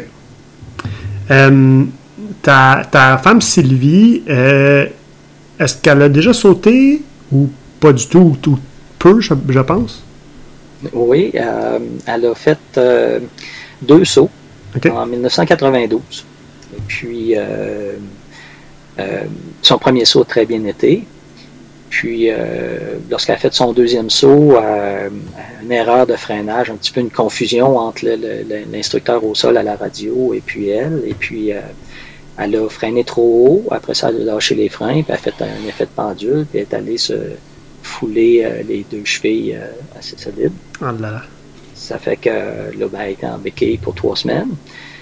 Puis là, c'est drôle, elle dit Ah, c'est pas grave, quand je vais être guéri, là, je vais recommencer, je vais faire mon, euh, mon cours pour devenir solo. puis je pense que la, la, peur est restée, est restée plus puissante, si tu veux, que le désir de, de continuer. Ça fait qu'elle n'a pas sauté après ça. Mais c'est intéressant. Ben, c'est intéressant. Euh, c'est, souvent, on entend euh, les gens dans le sport dire Ah, mais si ta blonde ne saute pas ou si ta femme ne saute pas, ce sera pas long que euh, tu vas t'en trouver un autre. Mais, mais, je trouve ça intéressant de voir que, puis en fait, parallèle à, ma relation aussi avec ma femme qui ne saute pas en parachute, qui a fait deux tandems avec moi, puis ça, ça, ça va pas mal en rester à ça. mais c'est intéressant de voir que ça, ça peut fonctionner. Puis en fait, je sais pas comment tu, tu le vis de parce que le parachutisme est tellement quelque chose qui prend souvent le contrôle un peu de notre vie que ça devient. On le voit là des fois dans des parachutistes qui débutent que c'est que de ça qu'ils parlent à 100%, mais c'est comme rafraîchissant de rentrer à la maison puis de pas nécessairement parler de ça en plus euh, avec la tête sur l'oreiller. Je sais pas si tu vois un peu ce que je veux dire. Oui. Euh, ben, la première des choses que je pourrais dire sur ça, c'est euh, ma femme, c'est, comment je dirais ça, quelqu'un d'exceptionnel et de très patient d'avoir su supporter ça pendant 30 ans de temps. Euh, j'espère que c'est le cas pour euh, ta blonde aussi. Euh, mais je veux dire, on est chanceux, on est très chanceux d'avoir des, gens comme ça qui, ne partagent pas notre passion, mais qui, sont compréhensifs, qui, qui voient que c'est c'est notre passion, puis qui nous donnent, le, comment je dirais ça, l'espace pour, mm-hmm. pour faire ça. Puis je te dirais que c'est encore pire quand tu considères qu'à un certain moment donné, mes, mes, deux enfants ont commencé à faire du tunnel. Puis là, ben, ça parlait plus rien de tunnel dans la maison. après ça, euh, euh, là, les deux sont devenus parachutistes, puis c'est encore pire. Ça, tu, tu, dis, euh, ça parlait un peu de tunnel dans la maison, maintenant ça parle beaucoup de parachutistes mm. dans la maison. Ça fait que, mais non, tu sais, je pense que c'est, c'est, vraiment, je me considère très chanceux d'avoir eu une personne comme Sylvie qui, qui m'a laissé l'espace de, vivre cette passion-là et de continuer à la vivre présentement. Parle-moi un peu de, tes débuts en, en four-wheel, quand tu as commencé à vraiment te, mettre à la carte, tes premières équipes, tes premières compétitions, tout ça? Oui, ça fait que euh, première compétition en 1996, c'était l'année de la naissance de Valérie d'ailleurs. Et puis, euh, c'était en Ontario. On avait fait euh, une première compétition avec seulement deux semaines d'entraînement. On connaissait aucun bloc, aucun, aucune déformation. Donc, ça a vraiment été comme style de, compétition à un ou deux points par saut. je me rappelle un des sauts, entre autres, que, on avait littéralement explosé dans, l'écran. On était comme complètement sorti du frame du, caméraman. Ça fait que euh, mais ça a été suffisant pour, euh, je dirais ça, déclencher chez moi là, une petite étincelle là, de, d'intérêt et de, curiosité. Euh, je, je, dirais, je veux, je veux vraiment performer dans ça. Ça fait que là, finalement, ben, on a fait une deuxième équipe l'année d'après. On était rendu 97, 98. Et puis, pour finalement, en 99, fonder Evolution ce moment-là, il y avait euh, Michel Messier, Mario Masselli, euh, François Pigeon, puis euh, moi. Ça, c'était la, première version d'évolution. D'ailleurs, cette année-là, en 99, on a remporté les championnats canadiens. Les championnats canadiens se, tenaient à Saint-Frédéric cette année-là. Et puis, ben après ça, on a continué. Question, parce que, bon, ben, moi, j'ai fait partie d'évolution plusieurs années après ça. Puis je me suis, euh, à un moment donné, posé la question. Je pense que j'avais posé à Martin, j'avais dit Ça vient de où ce nom-là, Évolution Puis lui de me répondre J'ai aucune idée. Euh, fait que je te la pose, toi qui faisais partie de, la première version d'Évolution, qui a eu l'idée de ce nom-là Puis c'était quoi l'idée derrière le nom? Ah, c'est vraiment une, réflexion commune. On était, euh, on, était ensemble avec Michel, qui, était qui faisait partie de l'équipe, la première équipe que j'ai faite. là, on parle de Michel Messier. Et puis, on, discutait, et on disait à quel point on avait vu une évolution dans, hmm. nos, euh, dans nos performances. Ça fait que finalement, le nom est, sorti de là. C'était l'évolution de, la performance, la, recherche constante de l'amélioration. Est-ce que tu es encore en contact avec ces personnes-là? moi, ces noms-là me rappellent, euh, rappellent pas grand pas grand chose, honnêtement. Euh, euh, j'ai François Pigeon euh, sur Facebook, je le vois souvent. François a arrêté de faire du parachutisme en, quelque part entre 2007 et, 2010. Là. et puis, je pense qu'il dans l'Ouest canadien fait du ski, donc je le vois passer. Sinon, Martin Lemay, que tu parlais tantôt, a organisé lors des 25 ans de, de Nouvelle-Ère, euh, il a organisé une réunion de, des, membres fondateurs d'Évolution et puis euh, on s'est revus pour la première fois depuis euh, X années. mais à part ça, non, j'ai pas, j'ai, pas maintenu de, contact avec ni Michel ni très peu avec François aussi. En fait, je suis le seul qui, qui est encore parachutiste dans notre gang. OK. C'était, si je ne me trompe pas, c'est le 25e anniversaire de Nouvelle Cet événement-là, c'était-tu à la, à la cabane à sucre euh, Le Beau? Oui. Mais ça, je, pense que j'étais là cette fois-là, ouais, ça me dit quelque chose. Oui, ça se peut très bien que, tu aies été là. Ouais. Il y avait eu. À ce moment-là qu'on s'est rencontrés. Mais c'était en quelle année, ça? Mon Dieu. Euh, 30 ans. Ça doit faire il y a 5 ans à peu près, je dirais. Là, ouais, c'est ben, ça. pour moi, on s'était rencontrés bien avant ça, en fait. Parce qu'avec le tunnel et tout ça. Ouais. Euh, OK. Euh, puis à partir de là, avec, avec Evolution. Ben, en fait, quand ça s'est terminé avec Evolution, euh, tu as refait quelques autres équipes avant d'arriver à l'équipe avec laquelle tu travailles aujourd'hui. On y reviendra. Parle-moi un peu de ces autres équipes-là, puis qu'est-ce que vous avez fait? Oui, bien sûr. Ça fait que euh, en 2004, 2005, il y avait, en 2005, il y avait les championnats canadiens à, à Nouvelle-Heure. donc, on avait en fait, toutes les équipes que j'ai faites après, euh, ça a toutes été des équipes dans lesquelles j'ai joué le, rôle de joueur-entraîneur. Euh, coachais euh, et puis je faisais partie de l'équipe aussi. Donc, on, a fait une équipe en 2005 qui s'appelait Rafale. Mon Dieu, il y avait euh, Philippe Morin qui faisait partie de cette équipe-là, Patrick Tremblay qui, euh, qui est plus parachutiste, et puis euh, Nathalie Clermont qui, qui n'est plus parachutiste non plus. Ça, ça a vraiment été... le, climat de cette équipe-là était vraiment... vraiment le fun. Ça a été une équipe très, très, très plaisante. Après ça, en 2007, on a fait une autre équipe avec cette fois-ci Donald Poulain, euh, Patrick Tremblay euh, était présent aussi. Et puis, il y avait Tom, Tom, euh, Howard. Ça, c'était Synergie. Donc, ça, c'est l'équipe que j'ai faite en 2007.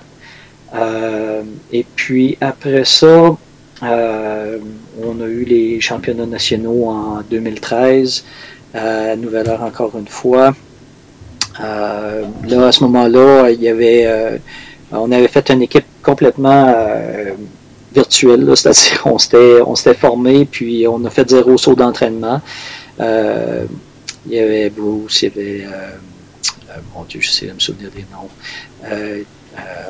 Mon Dieu, je me rappelle plus des noms, je m'excuse, mais en tout cas, il y avait un gars de l'Alberta, un gars de, l'Ontario, un gars de la Floride, et puis moi.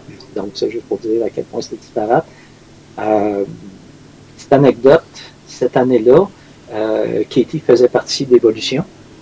Et puis, euh, euh, je ne sais pas si tu as marqué, mais un des, effets pervers d'avoir une équipe très très forte dans, un pays, c'est que souvent les autres équipes ne cherchent plus à aller challenger cette mhm. équipe-là parce qu'ils sont presque inatteignables.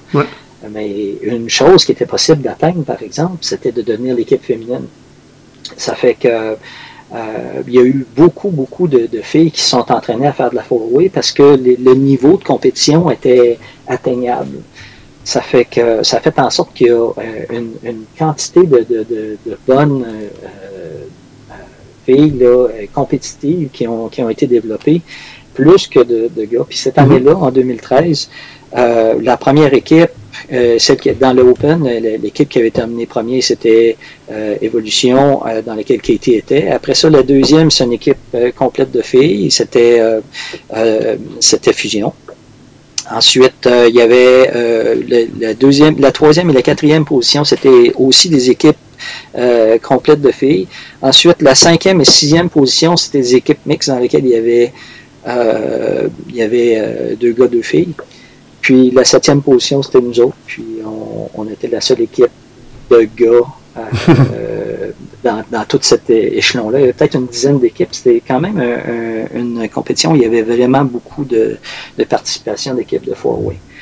Euh, mais c'est la petite anecdote pour dire à quel point cette année-là, la, la, représentation féminine dans la compétition était forte. Ça fait que. puis après ça, ben, ça a été l'année, euh, ça, ça a été l'année où on a commencé à, faire de la compétition de tunnel, euh, ou du moins dans, ce, dans ces temps-là, où on a commencé à faire de la compétition de tunnel avec euh, mon gars et puis ma fille, avec Valérie et puis Yannick. Et puis cette année-là, on avait commencé avec Jacinthe qui faisait partie des Catwoman dans le temps. Ça fait que je dirais à partir de ce moment-là, euh, ça a été beaucoup euh, focusé sur les compétitions de tunnel et sur catastrophe jusqu'à temps que les, deux soient parachutistes puis qu'on commence à faire euh, des, sauts d'équipe avec, avec l'équipe catastrophe comme telle, des sauts, des sauts de parachutistes. Euh, juste avant de, rentrer dans la catastrophe, tu as touché un, un point que j'avais pas que j'avais pas noté qui est intéressant, c'est-à-dire l'effet un peu pervers d'avoir une équipe euh, super bonne dans une discipline. Euh, ben, comme tu dis, ça, ça enlève un peu la motivation aux, autres équipes parce que évidemment il n'y a qu'une seule équipe qui peut représenter au championnat du monde. Donc une équipe qui s'entraîne pas de chance ou très très peu de chance d'avoir accès à, ce bonbon-là d'aller au championnat du monde. Puis, tu sais, ça s'est produit quand même, bon, en FS, euh, en FS avec les filles éventuellement. Tu, parlais de cette année-là qu'il y avait une super bonne compétition, mais rapidement avec Fusion, ils ont pris un peu la, seule la seule place disponible dans le sens qu'il n'y avait plus d'autres compétitions. Même chose en VFS. Je sais pas si tu vois une, solution à ça pour un pays comme le nôtre qui n'est pas extrêmement euh, comment je peux dire, qu'il n'y a pas un support énorme en termes de, commandite euh, de plusieurs grosses compagnies, puis qu'il y a aussi une saison qui est limitée. Parce que, je m'explique avant de te donner la parole, aux États-Unis, il y a quand même quelques, euh, quelques équipes qui ont un très, très gros support, euh, qui s'entraînent pratiquement à temps plein. J'en ai au moins deux en tête, si on parle de FS. Puis à chaque année, ben, il y a quand même une, bonne bataille. C'est quand même assez serré, puis c'est pas dans l'ordre de l'impossible. Euh, pour un pays comme nous, je sais pas si tu as une piste de solution ou si tu as une idée de comment ça pourrait fonctionner pour pas décourager les, gens qui veulent avoir une, bonne équipe, puis apprendre, puis avoir une chance de, représenter le pays, en fait. C'est la question à un million de dollars. Euh, honnêtement, c'est. Moi, ce que je dirais, c'est qu'il faut démocratiser un peu plus la, compétition au Canada. Là. Euh, euh, il faut, puis l'Alberta sont bons dans ça. Ils ont, ils ont une association provinciale, la ASPA, Alberta Sport Association, puis ils font des compétitions régulièrement. je ne sais pas si toutes les disciplines sont couvertes, mais je pense que éventuellement, ça serait bien de, de, de, de promouvoir la compétition au niveau régional, mm-hmm. de faire plus de compétitions, puis euh, que les gens soient un petit peu plus attirés par le sport, puis euh, oublier le fait. Parce que l'autre chose aussi, c'est que c'est intimidant d'aller au championnat canadien euh, comme première compétition. Mais il faut le faire en, passant. J'en profite pour lancer l'invitation à, tous. Là. Si vous avez un, championnat canadien dans votre coin, puis ça va être le cas cet été, assumant que la COVID ne vient pas nous jouer des tours, ben, participer. C'est vraiment, c'est une expérience qui est le fun. Les gens sont pas là pour, euh, euh, pour mettre de la pression. Euh, il y a souvent beaucoup de connaissances, beaucoup de gens qui ont, qui ont, qui ont beaucoup d'expérience de, coaching qui sont disponibles, qui vont aider. Ça vaut la peine de participer à des, des, championnats canadiens. Et puis, on l'a fait à, chaque fois qu'on organisait des championnats canadiens. On, on, on invite les gens, on, les encourage à, venir participer. Euh, on a très très peu d'occasions de, faire de la compétition. Il euh, faut en profiter de, ces occasions-là. Mais ultimement, euh, idéalement, il faudrait vraiment commencer à augmenter le nombre de compétitions qu'on va en faire au niveau régional. C'est beaucoup plus. Et puis, c'est intéressant de... Il y, a, le concept, il y a le concept de, de, Cloud League qui se faisait dans le tunnel. Là,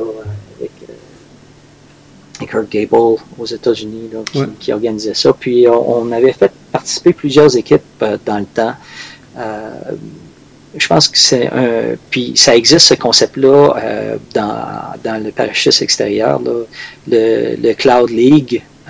ça serait le fun d'avoir des gens qui commencent à, en faire de, plus en plus. Mais écoute, je pense que ça passe par là maintenant. Est-ce qu'on va y arriver? Euh, c'est une bonne question. Il va falloir qu'il y ait des gens qui, qui prennent le mandat. Mais c'est intéressant que tu parles de, de ben, évidemment, faire plus de compétition, mais, même de subdiviser ça peut-être par province. C'est-à-dire, euh, euh, on, se fait un, petit championnat euh, au Québec, puis les deux, trois meilleures équipes, on peut mettre un peu les règles qu'on veut. Ben là, eux gagnent la place pour aller représenter après ça au championnat national ou des trucs, des, des trucs comme ça pour que l'entraînement en vaille la peine, puis qu'il y ait un objectif, puis que si l'objectif est atteint, mais en plus de ça, tu as accès à, à, un autre, à un autre plateforme ou une autre compétition, si tu veux. Moi, j'avais, j'avais déjà suggéré à la CPS, un, peu l'inverse en fait. Je leur avais proposé, euh, non, c'est pas, non, pas vrai, pas à la CPS, ça fait pas de sens. C'était probablement euh, à la FAI que j'avais suggéré d'ouvrir euh, en VFS une, possibilité d'avoir deux équipes par pays pour que justement, ben, si dans un pays comme le nôtre où avec évolution qui était, qui était très fort, ben deux, trois autres équipes auraient pu avoir une belle bataille pour la deuxième position, puis pour avoir après ça accès au, championnat du monde. Puis, honnêtement, je, suis certain qu'il y a une couple d'années de ça, pendant que le, VFS était quand même assez populaire ici, euh, il y aurait eu une, belle compétition là-dedans. Eux, leur retour, c'était qu'ils voulaient éviter de reproduire ce qui, se passe un petit peu en euh, free fly, euh, en free fly, soit en, free fly à deux ou en, en, freestyle, c'est que dans ces disciplines-là, il autorise d'avoir deux participants par pays, mais souvent ce qui, se produit, exemple, la France, le même pays très très fort, vont se retrouver deux fois sur le podium. Fait qu'ils voulaient une représentation plus plus globale, mettons, sur le podium, puis éviter qu'un pays ramasse vraiment la catégorie presque au complet. Mais oui, c'est intéressant, mais il y a ce concept-là aux Olympiques euh, dans certaines disciplines où tu as juste un pays, mais en revanche, il y a d'autres disciplines où tu peux avoir euh, plus qu'un participant par pays, puis on voit quand même des, des, des, endroits où euh, ça va être deux, trois, tu as un podium complet d'une nationalité. Mm-hmm. il y a aussi, pour ce qui est de la FAI, il y a aussi le concept des Coupes du Monde. Euh, dont le but n'est pas de nommer un pays gagnant, mais bien de, de, de, nommer le focus est sur les participants, le focus est sur les équipes. Donc, à ce moment-là, une Coupe du Monde, euh, tu peux avoir euh, trois, trois équipes là, d'un même pays. Il n'y a, pas de trouble. Ça fait que je ne sais pas si on devrait peut-être pas plus focuser sur notre but, c'est d'envoyer des, des, équipes aux, aux Coupes du Monde plutôt que de focuser sur le championnat du monde dire écoute, nous autres, ce qu'on veut, c'est envoyer des équipes euh, à, la Coupe du Monde, puis rendre ça comme démocratiser ça, dire qu'on veut ça. Mais en même temps, euh, je pense que euh, le point, c'est que tu veux pas non plus aussi arriver à. Ou tu vas envoyer des gens qui, qui, qui manquent carrément de d'expérience dans une, compétition dans le style une Coupe du Monde là, mm-hmm. à l'autre bout du monde, puis que ces gens-là, euh, dans le fond, que ça, fasse l'effet contraire de ce qu'on veut, c'est que, que, ça les intéresse, qu'ils se rendent compte qu'ils sont vraiment pas dedans. Mais, euh, mais tout ça, ça se fait, par exemple. Le, le, comité des équipes nationales euh, vont considérer les gens qui veulent aller dans, dans les, Coupes du Monde. et puis, ils vont vérifier. Si tu dis, bon, ben, on aimerait participer à telle Coupe du Monde, comme ça a été le cas, exemple, lorsque lorsqu'on est allé euh, au Bahreïn avec euh, l'équipe euh, des Air Devils, les, les, jeunes, les juniors. Mhm. Euh, ben, il euh, y a, d'autres gens qui ont dit, nous autres aussi, on aimerait aller là. Puis, dans le fond, ils ont considéré en fonction du sérieux de leur, euh, de leur plan d'entraînement. Qu'est-ce que tu veux? Ça se fait aussi dans le canopy piloting. Il y a des gens qui, qui se rajoutent et disent, j'aimerais aller participer à telle compétition. Puis, ils vont demander, c'est quoi ton plan d'entraînement? Qu'est-ce que tu vas faire? Juste pour vérifier le, le, sérieux de la, de la, démarche de la personne, du compétiteur en particulier. puis, je pense que cette, cette démocratisation-là qu'on recherche, puis dont tu parler, ça passe peut-être par la Coupe du Monde plus que par le, les championnats du monde. Oui, effectivement. Ben, il y, a probablement plusieurs, plusieurs pistes de solutions. Il n'y a, pas qu'une solution qui va tout changer, mais c'est vrai que la Coupe du Monde, c'est un autre élément que euh, on a tendance à. Ben, moi, personnellement, je suis jamais allé à une Coupe du Monde. Je ne sais pas exactement pourquoi, mais on a tendance à, peut-être y donner un peu moins d'importance, alors que peut-être on devrait y en donner plus parce que c'est justement la chance à plus de personnes de participer puis de, L'idée, c'est de tomber un peu en amour avec la, compétition, puis l'idée de se surpasser, puis de vraiment s'entraîner avec un but. Absolument. Euh, revenons bon à, Catastrophe. Euh, tu as une équipe en ce moment composée de tes deux enfants et euh, de ton beau-fils, Nico. Oui, oui premièrement, comment c'était d'intégrer tes enfants au sport? Est-ce que ça a été quelque chose de, dur, d'un peu épeurant? Euh, même chose pour ta, femme qui, bon là, non seulement son, mari qui, saute beaucoup en parachute, on sait qu'il y a des dangers reliés à ça, mais là, ces deux jeunes enfants se mettent au sport. Comment ça s'est passé dans, votre famille, chez, les, chez les là, cette... Euh? Ben, écoute, ça s'est fait un peu graduellement à, cause de la, soufflerie. La, la, soufflerie est, ouverte depuis 2009. Yannick a, commencé la compétition au premier championnat canadien qu'on a eu Montréal, donc c'est peut-être 2013, je ne me rappelle plus exactement de l'année par cœur. Euh, Valérie aussi. L'année d'après, en, 2014, Valérie a été recrutée par, euh, euh, par, Fusion. Et puis, tu sais, je veux dire, les enfants faisaient déjà du tunnel depuis 2009, donc on, parle de, de, 4 ans. Je pense que pour Sylvie, c'était c'était quelque chose qui se dessinait. Puis, soit dit en passant, moi, j'ai toujours dit, euh, tu fais pas ça pour papa, tu fais ça pour toi. Si, tu euh, essayes pas de faire plaisir à papa en faisant mm-hmm. ça. Puis d'ailleurs, euh, leur premier tandem qu'ils ont fait, euh, c'est j'ai toujours eu comme principe que si tu veux faire un tandem, euh, il va falloir que tu fasses des, des, tâches, des sacrifices, puis que tu, me démontres que c'est vraiment pour toi que tu veux le faire en, me montrant les sacrifices que tu, euh, que tu veux faire. Euh, donc, c'était ma façon à moi de m'assurer qu'ils euh, le sport pour eux et non pas pour moi. Parce que c'est un sport qui est quand même un certain niveau de danger. Et puis je voulais je voulais pas avoir dans l'esprit que c'est moi qui les ai poussés vers ça. Donc j'ai toujours un peu, toujours assuré qu'ils faisaient ça pour eux parce que ça leur tentait de faire ça et non pas parce que papa avait fait ça euh, toute sa vie puis que c'était cool. Euh, nous autres, c'est vraiment, ça leur tentait de, faire ça. Donc, je pense que ça, ça se dessinait depuis plusieurs années. Puis, euh, Sylvie a, accepté. C'est sûr que ça a été quand même des discussions là, lorsque ça a été le temps de, dire bon, ok, on, commence à faire les, les sauts en parachute. mais c'est le fait que le fait que j'ai toujours été impliqué dans, la formation, c'est moi qui leur ai fait faire leur tandem, c'est euh, moi qui leur ai fait faire euh, le, programme PAC euh, dans les deux cas, le, programme VR. Peut-être pas dans le cas de Valérie. Valérie est rentrée très très très tôt dans sa carrière de parachutiste dans, Fusion. Elle avait beaucoup d'expérience en, soufflerie, mais peu d'expérience en, en, tunnel. Et puis et puis là, ben, il y, a, un membre de l'équipe qui avait quitté, donc euh, là, il se retrouvait, Fusion se retrouvait euh, avec une décision euh, difficile. Qu'est-ce qu'on fait pour les, championnats du monde? Puis il restait comme trois mois. Ça fait que Valérie a, eu une progression très accélérée en termes de, four-way au niveau du parachutisme. Puis, euh, mais dans le cas d'Yannick, euh, ça s'est dessiné euh, tranquillement. Yannick a participé avec les Air Devils à, la Coupe du Monde. D'ailleurs, ils ont, remporté la Coupe du Monde à deux reprises. Ils l'ont remporté en Pologne, ils l'ont remporté en, au Bahreïn. ils ont terminé deuxième au championnat du monde qui avait eu lieu à, Laval entre les deux. Mm-hmm. mais tout ça se dessinait. Tout ça euh, tu, voyais ça arriver, puis lorsque Yannick a eu l'âge de, sauter, ben lui aussi, euh, il voulait faire son, son pack. Euh, et puis, ben, je pense que tout ça, c'est aligné dans cette direction-là, un peu naturellement.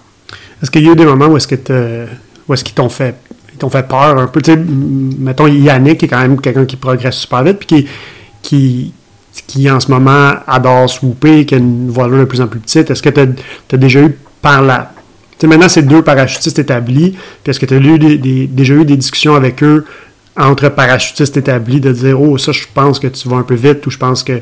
Euh, ou tu leur fais complètement confiance?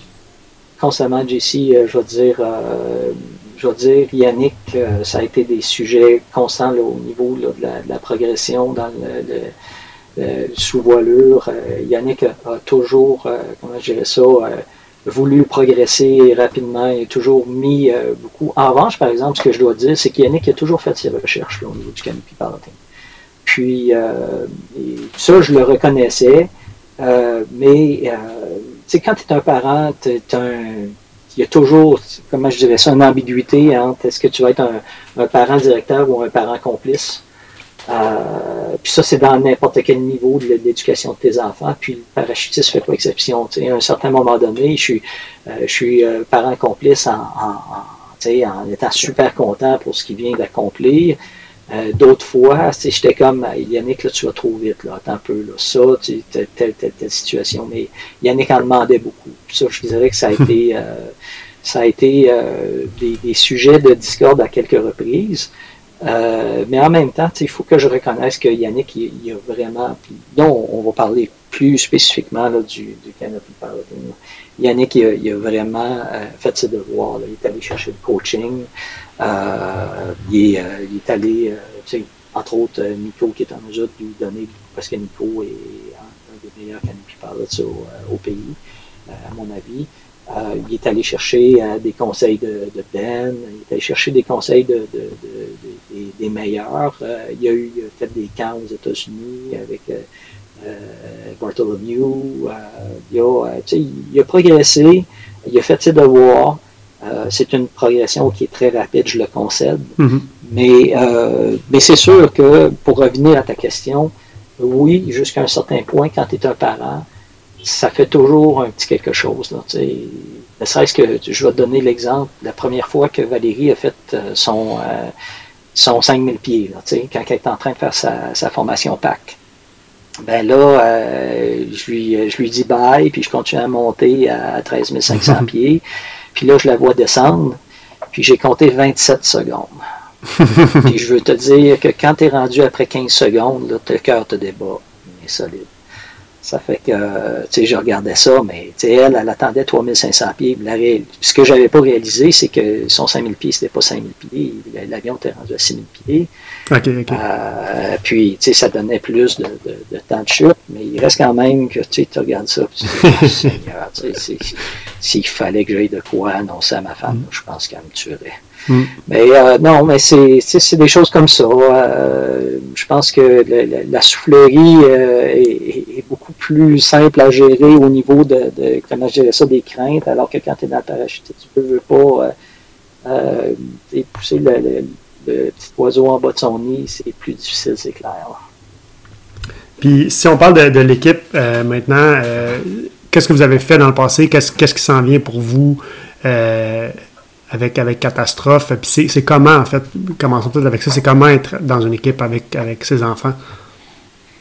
Ben, là, je suis rendu dans, dans une situation où, euh, tu sais, au début, lorsqu'on a fait catastrophe, euh, c'est moi qui avais l'expérience, c'est moi qui avais le, le, les connaissances. Euh, là, maintenant, on est rendu dans un mode où euh, tout le monde a des connaissances, tout le monde a la, euh, sa, sa, propre idée sur, euh, sur qu'est-ce qui doit être fait pour nous amener à un, un step supérieur. Donc euh, là, maintenant, c'est pour moi, c'est de me retirer un petit peu, puis d'écouter un peu plus euh, qu'est-ce que Yannick, Valérie, puis Nico ont, ont à proposer. Puis, puis là, ben ça, c'est c'est pas nécessairement tout le temps facile pour moi. mais, euh, mais il reste quand même que, tu sais, je veux dire, on est à un stade où maintenant, euh, euh tu sais, je veux dire, les, les, enfants sont plus vite que moi, euh, Nico est plus vite que moi, puis on trouve des, des, des, façons de, on trouve des, des façons maintenant là, de faire progresser l'équipe euh, euh, ensemble. As-tu As-tu déjà eu une, une, conversation avec Michel Lemay par rapport à ça, qui est certainement passé par des, des étapes similaires, dans le sens qu'il était en équipe avec ses trois gars alors qu'il était très jeune. Éventuellement, les gars sont devenus euh, plus rapides, avec plus de... Ben, peut-être pas plus de connaissances, mais avec, avec des connaissances euh, égales, disons. As-tu déjà eu cette discussion-là avec lui? Est-ce qu'il t'a déjà euh, laissé oui, savoir qu'est-ce que j'ai eu Ouais, j'ai eu ces, j'ai, en fait, j'ai eu ces discussions-là avant même qu'on commence à faire de l'équipe, euh, okay. les, les, les, enfants et moi, là. Euh, puis c'était pas dans le but de faire de, de, savoir comment ça allait se passer en équipe, c'est que j'étais très proche de, de, de Michel, c'est quelqu'un que j'appréciais beaucoup. Euh, et puis on avait fait de l'équipe ensemble dans l'évolution, puis euh, tu sais, puis on, on, discutait beaucoup de, de comment ça se passait leur entraînement. Euh, euh tu sais, des nouveaux blocs, comment vous le faites, euh, qu'est-ce que, qu'est-ce que, comment ça se passe vos camps d'entraînement, comment ça se passe la dynamique d'équipe. Ça fait que, oui, c'est, ces discussions-là, puis, euh, puis c'est sûr que quand il arrivait à la dynamique d'équipe, le, euh, le, fait qu'il était le père, puis les trois autres étaient les fils, ben je prêtais plus attention. mais mais c'est ça. À un certain moment donné, ces discussions-là ont été, je dirais, fructueuses parce que ça, ça l'a servi plus tard. donc là, avec, avec Catastrophe, vous êtes champion canadien depuis euh, les derniers les derniers nationaux, ça remonte à quand là, avec, euh, avec la COVID, j'étais un peu mélangé. Ah, ça serait 2019. 2019, à Wasaga Beach. Euh, donc là, la prochaine étape, c'est les championnats du monde. C'est quoi votre plan d'entraînement? Comment ça se passe? Ouais, ça fait que là, euh, on a, avec la COVID, ça a bousculé euh, un peu tout. on avait notre, plan, là, c'est qu'on on était euh, champion canadien en 2019, on remportait les nationaux indoor skydiving, on allait à la Coupe du Monde en 2020 en Belgique, c'était supposé être au printemps. Euh, et puis après ça, en 2020, au mois d'août, on allait euh, au championnat du monde euh, en Russie. c'est en Sibérie. En fait, je regardais où est-ce que c'était. C'est vraiment très loin. Euh, c'est pas proche de, Moscou du tout. C'est vraiment à l'égalité de l'Inde, si tu regardes euh, où est-ce que c'est cette euh, drop zone-là. et puis, puis là, ben, avec la pandémie, la première chose qui a été remise, c'est la Coupe du monde de indoor skydiving de Belgique, a été déplacée à l'automne. Après ça, tout d'un coup, ils ont, ils ont déplacé le, championnat du monde de la Russie en 2021 pour, pour cet été. Et puis, euh, là, ben, ils ont déplacé la Coupe du Monde euh, de, la Belgique en 2022. Ça fait que là, finalement, euh, puis là, la, soufflerie qui, a fermé. Ça fait que finalement, au bout de la ligne, on, est revenu à, en équipe. on s'est posé la question qu'est-ce qu'on voulait faire? Et puis là, pour l'instant, je dirais que le, focus va être les prochains championnats canadiens. On a les, prochains championnats canadiens qui ont lieu cet été au centre de parachutisme euh, Voltige. Et puis, on, va euh, faire l'entraînement outdoor spécifiquement pour ça parce que la, soufflerie n'est pas encore ouverte. Et puis, je dirais que les, chances sont faibles qu'on aille au championnat du monde en, Russie cet été. On considère qu'on manque d'entraînement et que les, les les, les, dépenses liées au fait d'aller aussi loin que ça. C'est pas un endroit commercial, donc les prix de billets sont énormes. Euh, Valérie vient de commencer à travailler. Euh, Yannick termine ses études euh, dans quelques mois, va commencer à, travailler. je dirais que c'est peu probable pour la Russie. En revanche, notre, notre, intention, c'est de, de, de, ramper up et puis de recommencer à faire euh, plus d'entraînement outdoor et éventuellement de la soufflerie parce que c'est sûr que ça va réouvrir un jour. Et puis euh, là, après ça, on va reprendre à partir de, ce moment-là. Donc, je dirais pour l'instant, c'est le, plan d'entraînement. D'ici les nationaux, on espère faire euh, une centaine de, sauts d'entraînement pour, pour les nationaux. Mais le plan serait quand même toujours éventuellement d'aller à des championnats du monde, je comprends bien. Oui, oui, je pense qu'on voudrait euh, faire euh, peut-être une coupe de cycle de, Coupe du Monde indoor, championnat du monde indoor et peut-être euh, une coupe de cycle au moins de, championnat du monde extérieur. Un DIPC aussi, le, mm-hmm. Dubai International Parachuting Championships, à laquelle on aimerait bien participer. Yannick aussi aimerait se joindre à l'équipe de Canopy Piloting éventuellement. Mm-hmm. on, va, on va jongler avec tout ça au travers des années. Mais pour l'instant, je dirais que euh, c'est important de réaliser qu'il y a une vie autour de ça. Euh, Valérie commence à travailler, Yannick va commencer à travailler cet été. Il ne faut pas que faut pas mettre de la pression pour faire arriver tout l'entraînement d'une manière trop abrupte. Je pense qu'on va faire les, bonnes, les bons choix en fonction du, du peu de, ressources euh, financières qu'on a pour accomplir ce qu'on veut accomplir. Donc, on va, on va choisir les, bonnes, les bons événements et les, bons types d'entraînement pour euh, optimiser ça pour avoir les meilleurs résultats possibles. Mm-hmm. Euh, cool. J'ai. Comment, comment dire ça?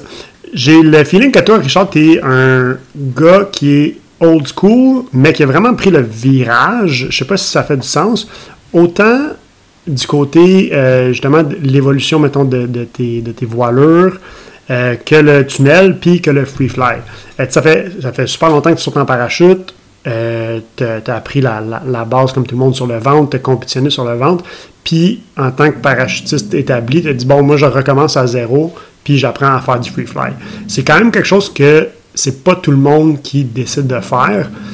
Euh, puis, je me demande un peu comment comment tu as vu ça, puis euh, comment c'était au-dessus de quelques milliers de sauts, de dire bon, là je m'en vais dans le tunnel, je vais apprendre à voler sur le dos, je vais apprendre à voler assis, je vais apprendre à voler sur la tête, puis non seulement ça, mais je vais devenir bon puis à l'aise à le faire. Quand j'ai suivi mon cours d'instructeur PAC, Daniel Paquette, à un certain moment donné, euh, je me rappelle, il avait fait suivre il, avait pris tous les, participants puis il les avait amenés faire de la chute assise. Dans ce temps-là, il y avait des, euh, des, combinaisons avec des, grosses manches là, pour aider à, la stabilité. Et puis le but de ça, c'était de, de, faire comprendre aux gens qu'est-ce que c'est de recommencer à zéro. Et puis, euh, moi, j'avais, j'avais vu, euh, j'avais vu beaucoup de, de, vertus à ça. Je trouvais que le, le fait de, de, de, recommencer quelque chose à zéro, ça, te, euh, ça te redonne une énergie, l'énergie de, l'apprentissage, l'énergie de la progression. À un certain moment donné, quand tu stagnes, tu, tu, tu commences quelque chose à zéro, là, tu n'as pas le choix, tu progresses. Et puis, je pense que c'est très sain de faire ça. Dans mon cas, le free fly, euh, si on commence par parler du free fly, euh, c'est venu avec la soufflerie.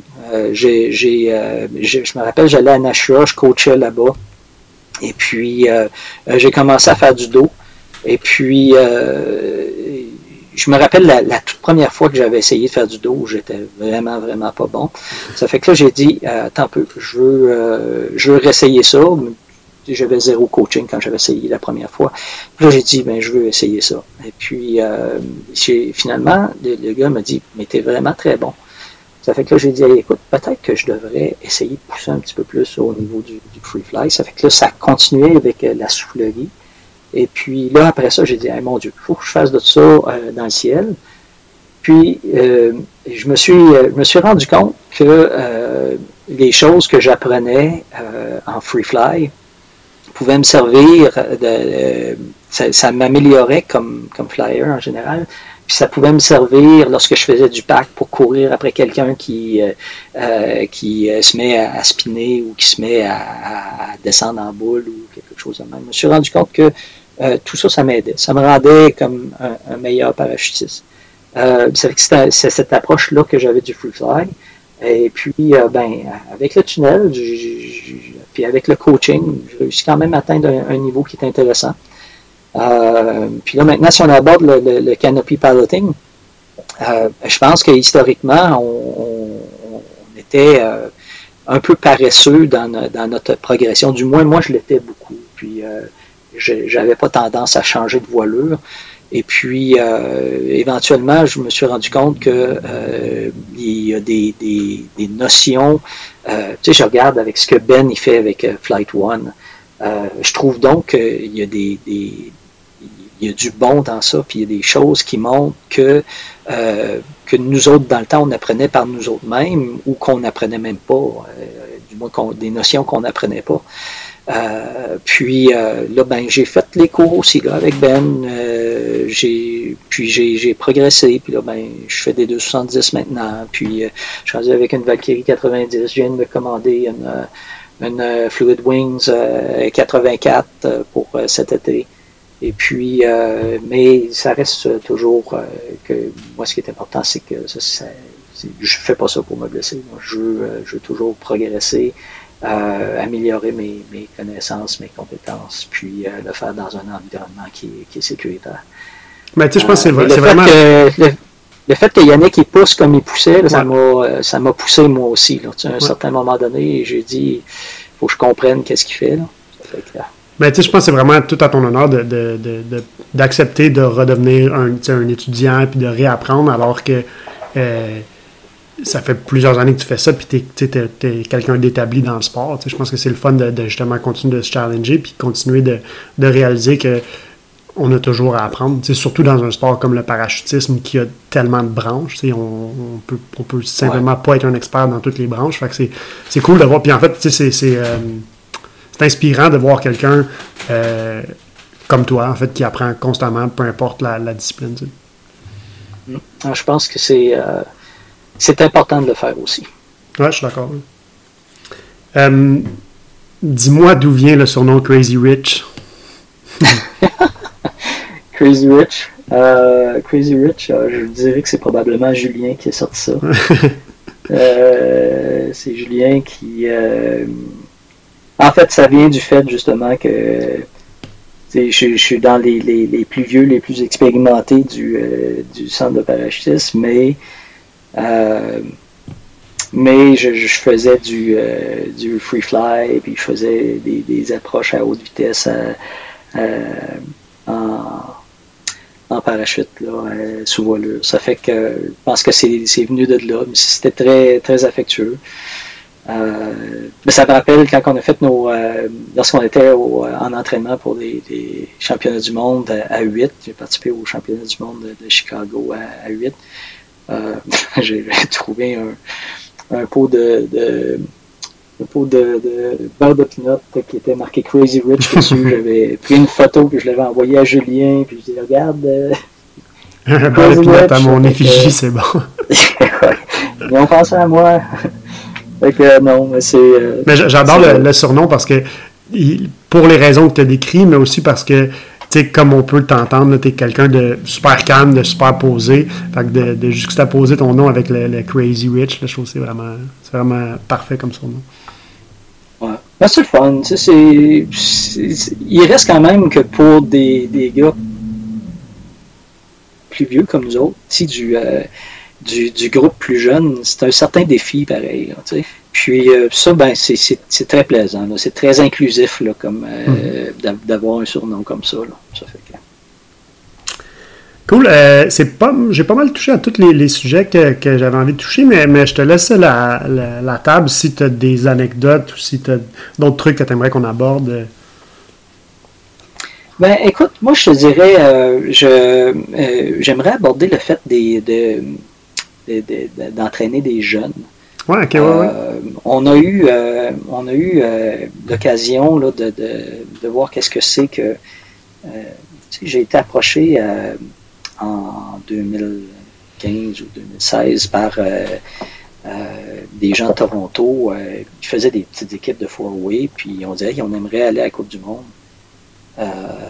et puis ils ont dit euh, on aimerait ça avoir Yannick, puis on aimerait ça que, que tu, euh, tu prennes le, coaching pour, euh, pour l'équipe. Ça fait que j'ai découvert quelque chose, parce que moi j'ai été coach dans le dans le hockey et dans le soccer. J'ai coaché Yannick au hockey, j'ai coaché Valérie au, au, au, soccer. Et puis, je me suis rendu compte à quel point euh, les jeunes apprennent vite. C'est mhm. incroyable. C'est juste comme ça n'a pas de sens. Puis c'est vraiment gratifiant là, de, de, de, coacher euh, des jeunes dans notre sport. Puis ça, on, le on, le voit pas beaucoup parce qu'on on est un sport d'adultes. Euh, mais maintenant, avec la, la, soufflerie, on a vu des, des jeunes de 5 ans, 6 ans, là, je pense au Wittenberg, qui, qui, qui était établi à Dubaï, puis qui, qui réussissait à abattre des, adultes euh, dans des compétitions de, freestyle euh, euh, au niveau mondial. Je pense que c'est important pour la survie de notre sport. puis ça, c'est la soufflerie qui nous amène cette possibilité-là. Mais c'est important vraiment d'encourager la, jeunesse à, à adopter ce sport-là, puis de, de, les aider au maximum qu'on est capable. Euh, tu sais, je veux dire, on a vu des bonnes choses. On a vu Coralie, euh, qui a commencé très jeune, qui est rendu à un, niveau euh, mondial. Yannick, les choses qu'il a accomplies avec les Air Devils. Valérie qui est rentrée très tôt Mais dans ça, fusion. Ce, ce, genre de, de, phénomène-là, si tu veux, qu'on voit quand même de, de, plus en plus avec, avec les souffleries, ça change, ça va changer certainement le sport. On a encore peut-être une couple d'années avant, avant de vraiment voir les, résultats de ça, mais plus la soufflerie va être populaire, plus de jeunes vont commencer dans la soufflerie avant de se rendre dans le parachutisme, dans le parachutisme, puis des, jeunes comme, comme Valérie, comme Yannick, qui très jeunes sont sensiblement des experts, ben ça va être peut-être pas la norme, mais ça va être quand même euh, relativement commun. C'est ça qui est, vraiment, qui est vraiment incroyable. Yannick vole euh, comme quelqu'un qui aurait plusieurs milliers de sauts si on recule de, quelques années de ça. Là, mm-hmm. Ah ouais, ben, quand tu, quand tu fais la, formation en soufflerie, tu arrives, euh, euh, je veux dire, le, pack de Yannick et le pack de, Valérie, ça a été une vraie joke. Je veux dire, après le premier saut, je les aurais laissés partir tout seuls, puis il n'y avait pas de problème. C'est sûr qu'il reste la, portion voilure. il y a quand même une certaine intensité les, prochaines, les premières fois que tu sautes, lorsque c'est le temps d'ouvrir le, parachute ou lorsque c'est le temps de, sortir de l'avion. Mais en gros, tu veux dire, la portion chute libre, euh, Yannick, à son deuxième saut, faisait du knee flying, faisait des front flips, il faisait des, choses de même. Ça fait que et puis, euh, mais, mais je pense que c'est un petit peu ça le, futur du sport aussi. C'est de préparer les jeunes beaucoup plus tôt lorsqu'ils arrivent dans le parachutisme, sont déjà très forts.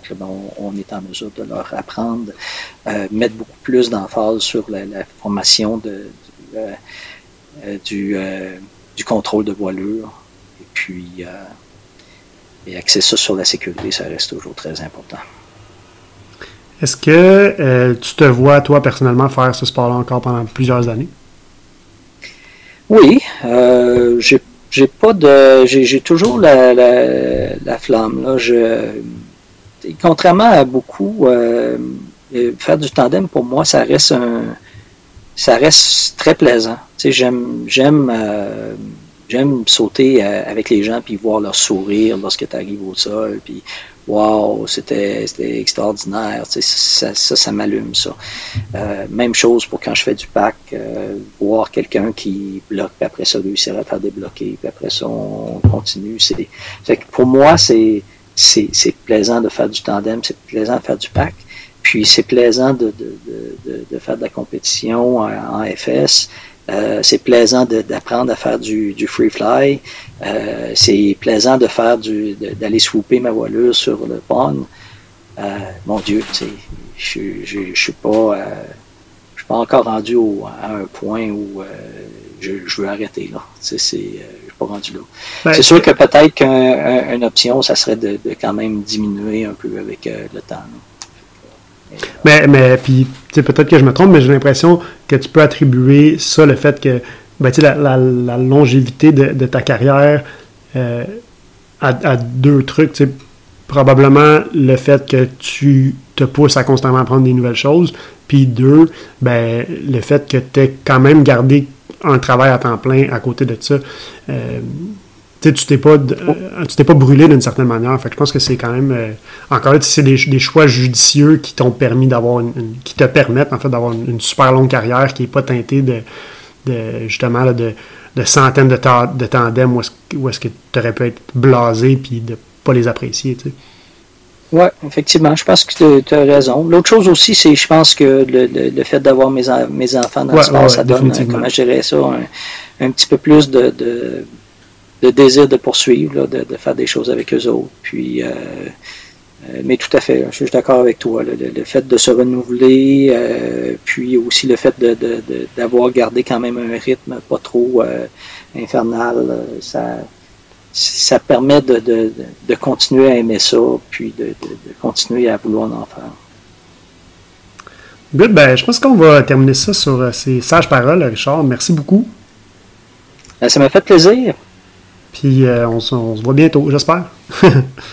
sûrement, sûrement, en espérant que la pandémie va nous euh, lâcher patience. Effectivement, bien dit.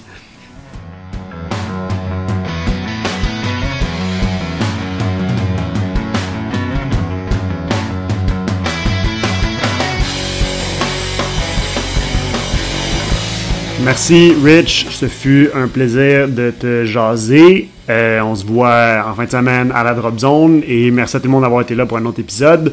On se revoit très bientôt. Amusez-vous.